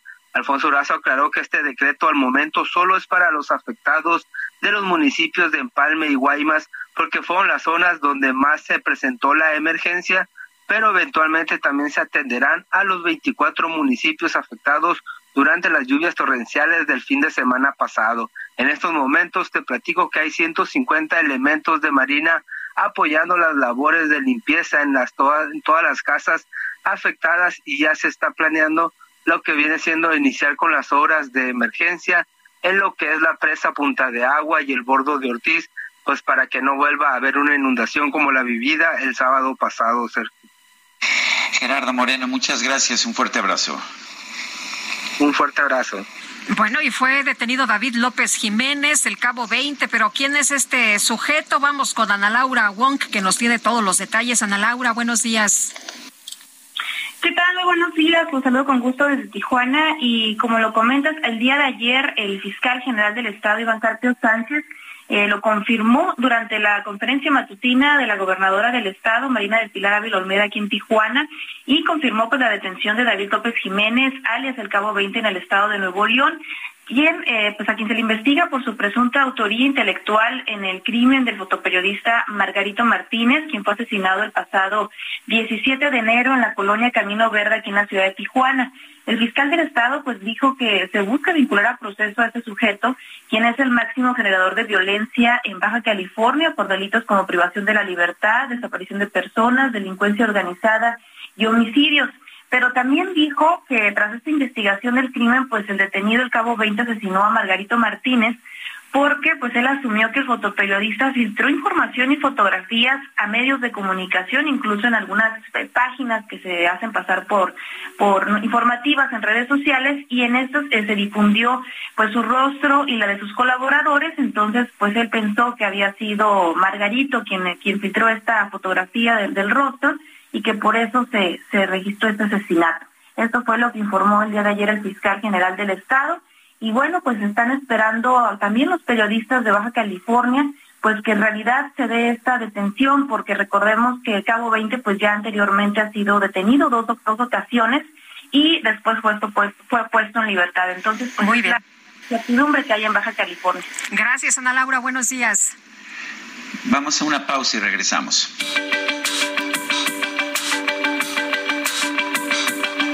Sergio Sarmiento y Lupita Juárez quieren conocer tu opinión, tus comentarios o simplemente envía un saludo para ser más cálida esta mañana. Envía tus mensajes al WhatsApp 55 20 10 96 47.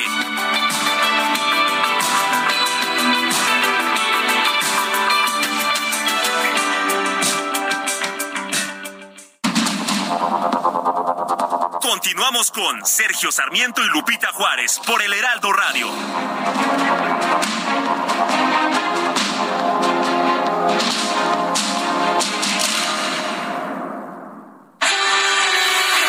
El amor inspira nuestras acciones por México. Reforestando la tierra, reciclando, cuidando el agua, impulsando a las mujeres y generando bienestar en las comunidades. Juntos somos Coca-Cola y contigo el amor multiplica. Gastrolab, historia, recetas, materia prima y un sinfín de cosas que a todos nos interesan. Hola amigos del Heraldo Radio, soy el chef Israel Arechiga de Gastrolab y el día de hoy, jueves, les traigo un tip o muchos tips para evitar que estas ensaladas que a veces son un aliado para las dietas, para bajar de peso, pues se conviertan en algo que no nos están ayudando y lo estemos empleando sobre todos los ingredientes o los productos de manera errónea. Así que estos tips son sobre lo que tenemos que evitar para que las ensaladas sean nuestras enemigas y no nuestras aliadas. Lo primero es evitar las frituras, proteínas fritas, si es una pechuga que sale a la plancha con muy poco aceite, si es una pechuga de pavo de preferencia podemos servir o podemos poner alguna pechuguita deshebrada, pero evitar las frituras o los empanizados, evitar los aderezos, sobre todo con vinagre balsámico, ya que tiene mucho azúcar y es el mismo ejemplo de las frutas deshidratadas. A veces creemos que agregar arándanos o pasas nos pueden ayudar a consumir alguna fruta, pero la cantidad de azúcar es muy alta. Finalmente, crujientes como crotones, fideos tira de tortilla y productos confitados o caramelizados como nueces o como ajonjolí tostado, pero con una cubierta de azúcar, no es lo mejor. Así que ya saben, no hay pretexto texto para poder hacer una ensalada correcta como Dios manda. El cine a solo 29 pesos. Increíble, ¿cierto? Este 5, 6 y 7 de septiembre llega la fiesta del cine. Ven a Cinépolis y disfruta todas las películas en cartelera a precio especial. Además de increíbles precios en dulcería. Celebremos la fiesta del cine en Cinépolis.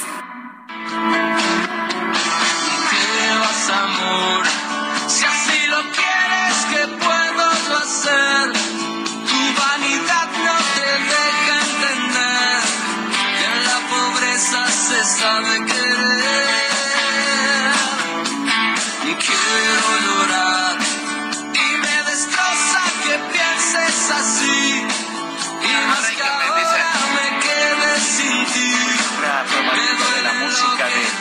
Verdes en el cumpleaños de su cantante, integrante fundamental, Marciano Cantero.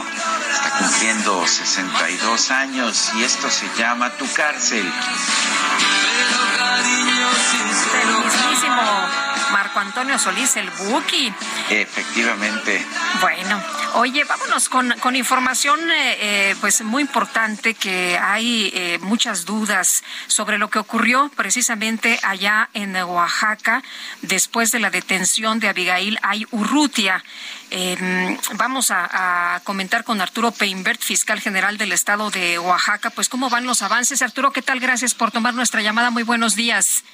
Muy buenos días y gracias por la oportunidad de dirigirme a la comunidad. Muy amables. ¿Qué información se tiene hasta este momento de la muerte de Abigail Ayurrutia? Sabemos que fue detenida, la llevaron a los separos y después eh, la, la encuentran muerta. ¿Qué información se tiene hasta este momento? Sabemos que hay varios detenidos. Sí, efectivamente. Eh, eh, lo que tenemos, perdón, se está viciando un poco el, el, sonido. ¿Me escuchan ustedes? Nosotros.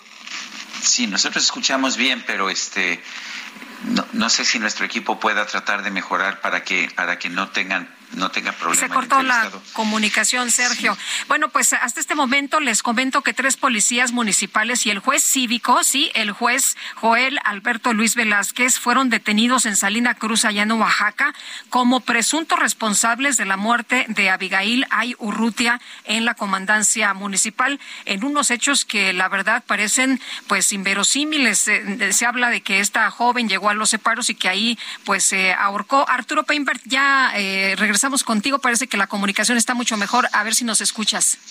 Perfectamente. Sí. Nos explicabas hasta este momento qué información se tienen sobre las investigaciones de este, pues, ¿qué, qué es asesinato? Nosotros solicitamos orden de aprehensión por homicidio a los jueces, se nos otorgó, hay eh, cuatro detenidos en orden de relación de responsabilidad del juez de Salina Cruz, un comandante de la policía y dos elementos de la policía que estuvieron al cargo y vigilancia durante el periodo de tiempo en el cual se encontró sin vida Abigail. Ahora, tengo entendido que hay dos autopsias que señalan o que sugieren que fue un suicidio. ¿Cómo, ¿Cómo se consiguen las órdenes de aprehensión en ese caso? Sí, eh, cuando nosotros hacemos las diligencias en forencia, eh, entendemos que por parte de la familia existen dudas razonables que tengo que compartir yo mismo, eh, asumí esas propias dudas, no quisimos quedarnos con nuestra versión única de los hechos.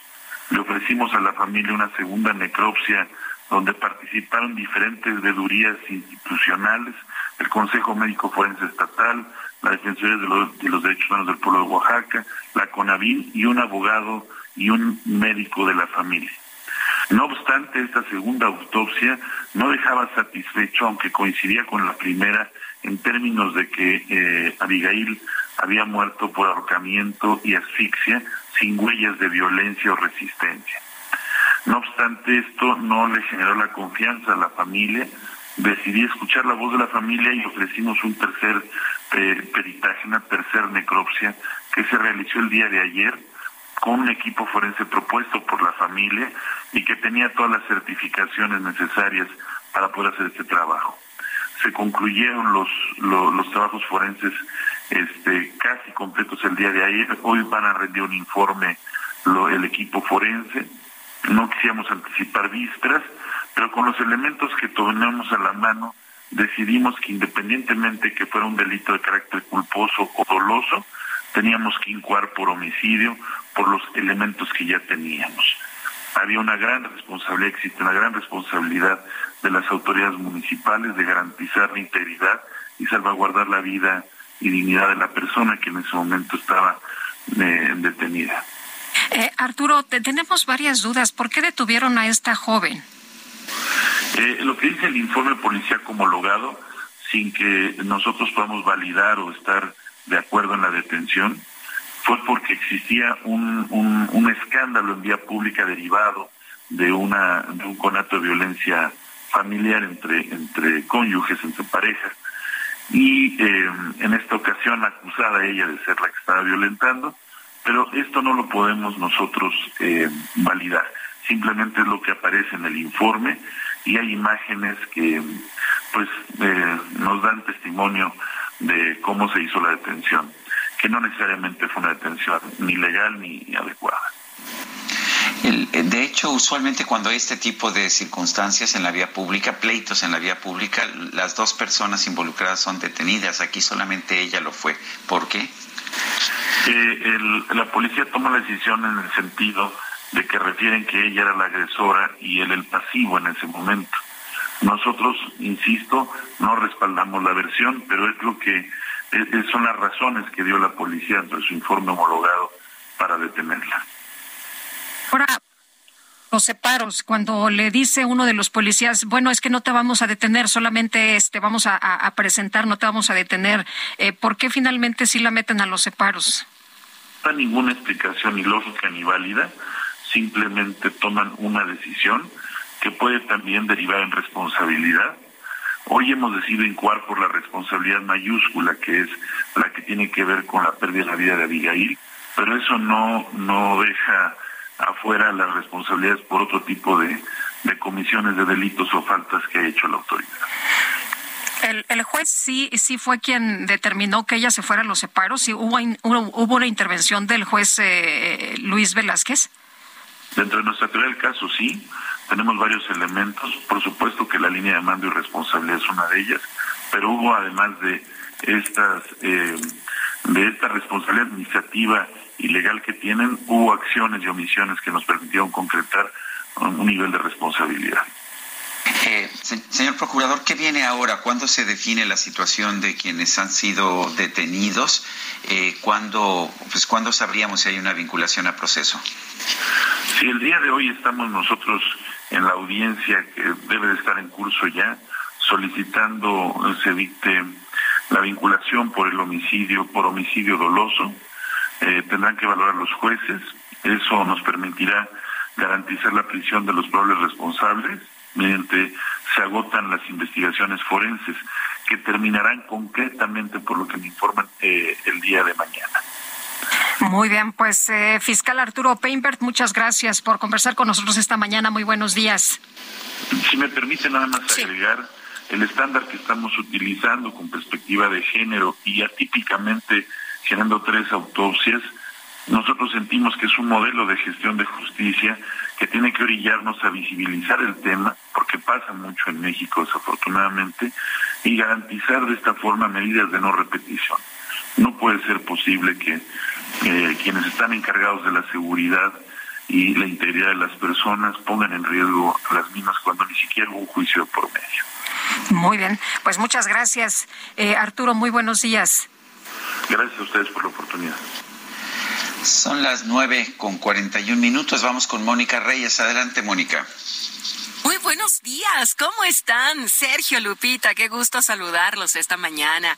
Y bueno, amigos, les platico que tan solo en la Ciudad de México, un millón doscientas mil niñas y niños que estudian en escuelas públicas reciben mi beca para empezar. Aquí los sueños crecen y el apoyo también, ya que a partir de septiembre el monto aumentará a 500 pesos en preescolar, 550 pesos para primaria y secundaria y 600 pesos en centros de atención múltiple. El apoyo es también para útiles y uniformes y también aumenta. Así es que llegó el día de regresar a la escuela y con todo. Gobierno de la Ciudad de México, ciudad innovadora y de derechos. Regreso con ustedes, Sergio Lupita. Buen día, gracias. Gracias a Mónica Reyes. Adelante, Lupita. Bueno, pues este miércoles fue vinculado a proceso Jesús Murillo Caram, el ex procurador general de la República, por su presunta participación en delitos de desaparición forzada, tortura y contra la Administración de Justicia en el caso Ayotzinapa. Vamos a platicar con Antonio López Ramírez, abogado de Jesús Murillo Caram. Antonio, ¿qué tal? Muy buenos días. Buenos días, a sus órdenes. Eh, Antonio, eh, ¿ustedes esperaban que se quedara en, eh, pues ya detenido eh, eh, el ex procurador Murillo Caram? ¿Era lo que ustedes esperaban o pensaban que iba a tener el proceso en libertad? Pues mire, nosotros considerábamos que jurídicamente era procedente que el señor Murillo Caram enfrentara su proceso en libertad. Se fueron dando avances durante las audiencias, eh, logramos que que a, contrario de lo que lo que pedía la, la, asesoría jurídica no se considerara que estábamos en presencia de un delito de prisión preventiva oficiosa y por tanto se gestó un debate para eh, la necesaria justificación de la fiscalía de, de la prisión preventiva. Consideramos que con los elementos de convicción aportados había mayores mayores eh, factores de estabilidad que factores de riesgo lo que permitiría que él pudiera enfrentar su proceso en libertad o en su caso en, en una prisión domiciliaria por el, su, su edad y por su condición de salud. Desafortunadamente el juzgador eh, impuso la prisión preventiva. Son tres los delitos que se están, por los que se está acusando al ex procurador. Eh, uno de ellos es desaparición forzada. ¿Se le, ¿Se le está acusando de haber participado en la desaparición de los normalistas de Ayotzinapa? Sergio, te agradezco mucho la pregunta porque me puedes dar oportunidad de aclarar por lo menos dos situaciones que son muy relevantes. Y empezaré por lo que tú me pides. Eh, desaparición forzada. En realidad no. En realidad la, la imputación que se hace, que en nuestra opinión ni siquiera constituye ese delito, es que eh, al ser el titular de la institución de la Procuraduría, permitió o autorizó que se desviara la investigación y supuestamente eso provoca que eh, no pudiera, que, que pudiera permanecer ocultos esta desaparición. Pero recordemos que los trágicos hechos de Ayotzinapa acontecen desde el 26 de septiembre que el señor Murillo Cara, como titular de la institución, eh, atrae la investigación hasta el 6 de octubre y, y bueno, entonces, eh, y, que nada más lleva la investigación hasta febrero, ¿verdad? Entonces, esa es la primera situación. Y también es, es muy relevante señalarte lo relacionado con tortura.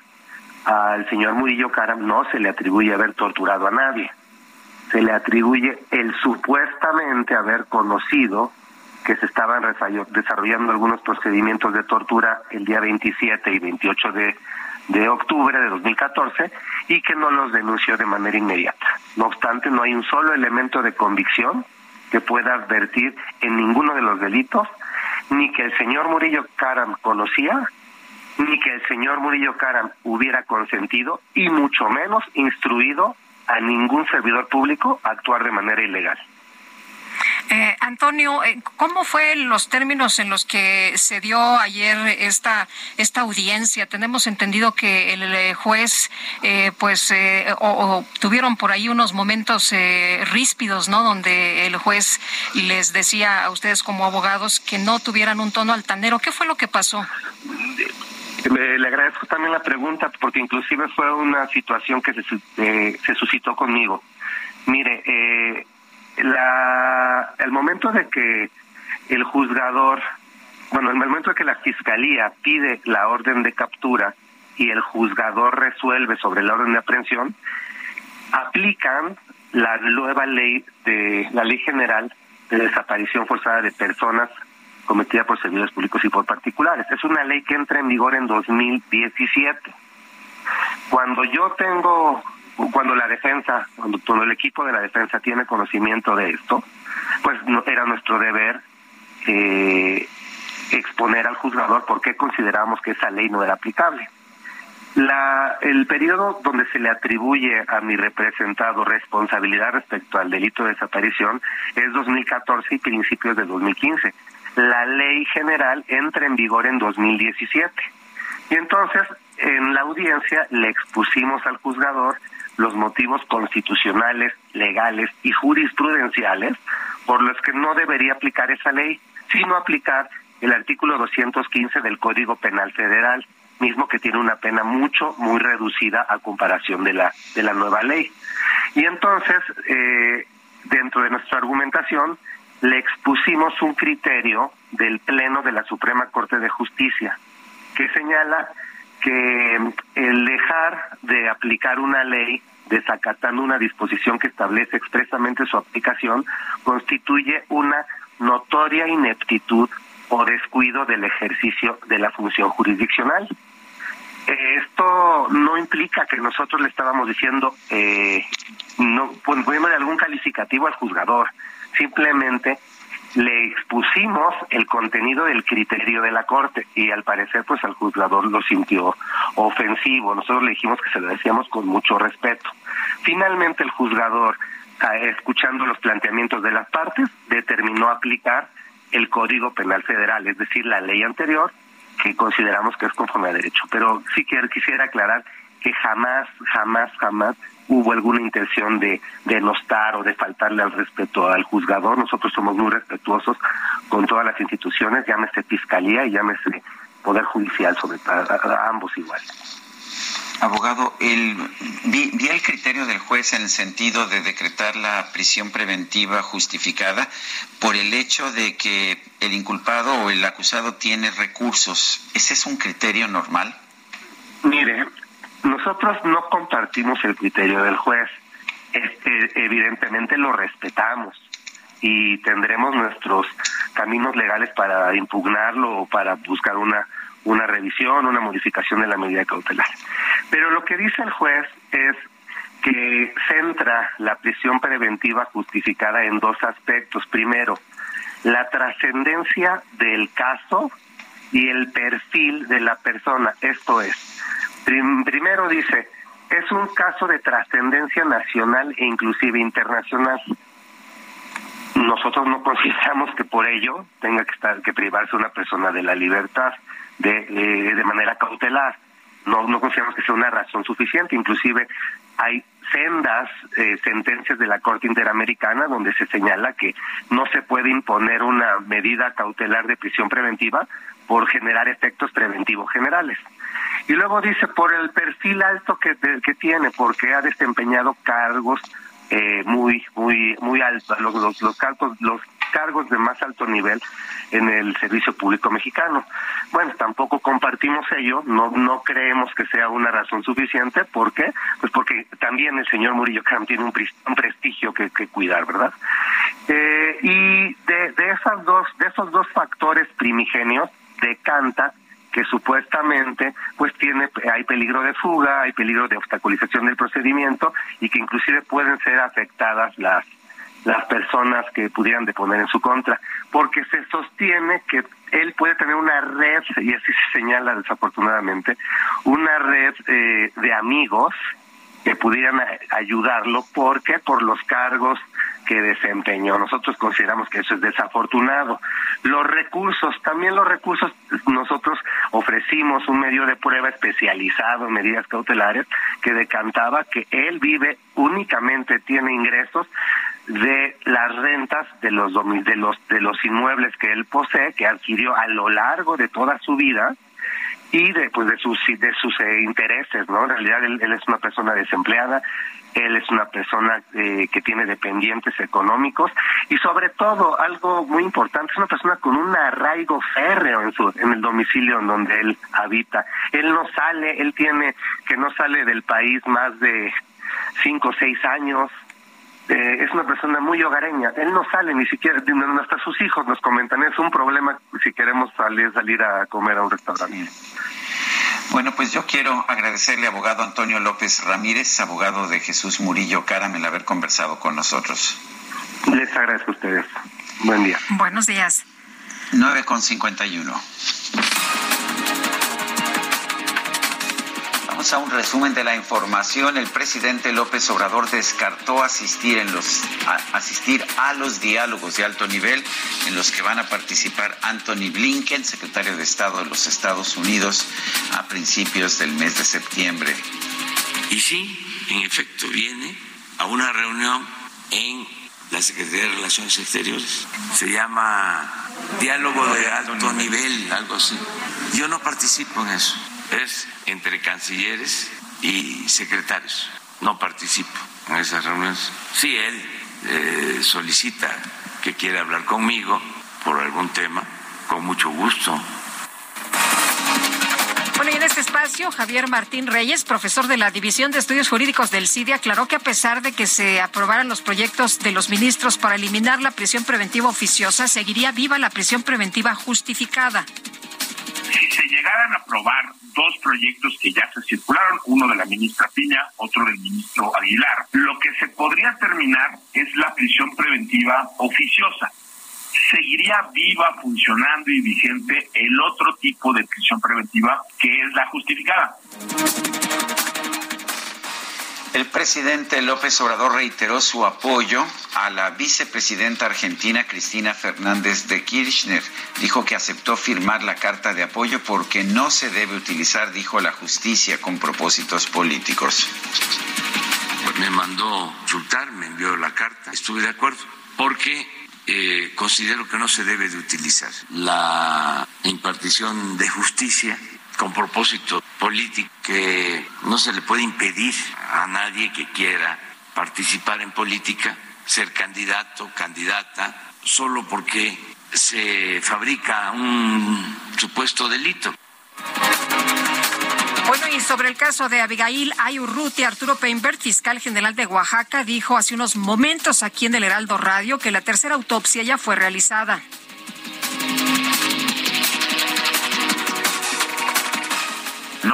Esta segunda autopsia no dejaba satisfecho, aunque coincidía con la primera, en términos de que eh, Abigail había muerto por ahorcamiento y asfixia sin huellas de violencia o resistencia. No obstante, esto no le generó la confianza a la familia. Decidí escuchar la voz de la familia y ofrecimos un tercer peritaje, una tercera necropsia que se realizó el día de ayer con un equipo forense propuesto por la familia y que tenía todas las certificaciones necesarias para poder hacer este trabajo.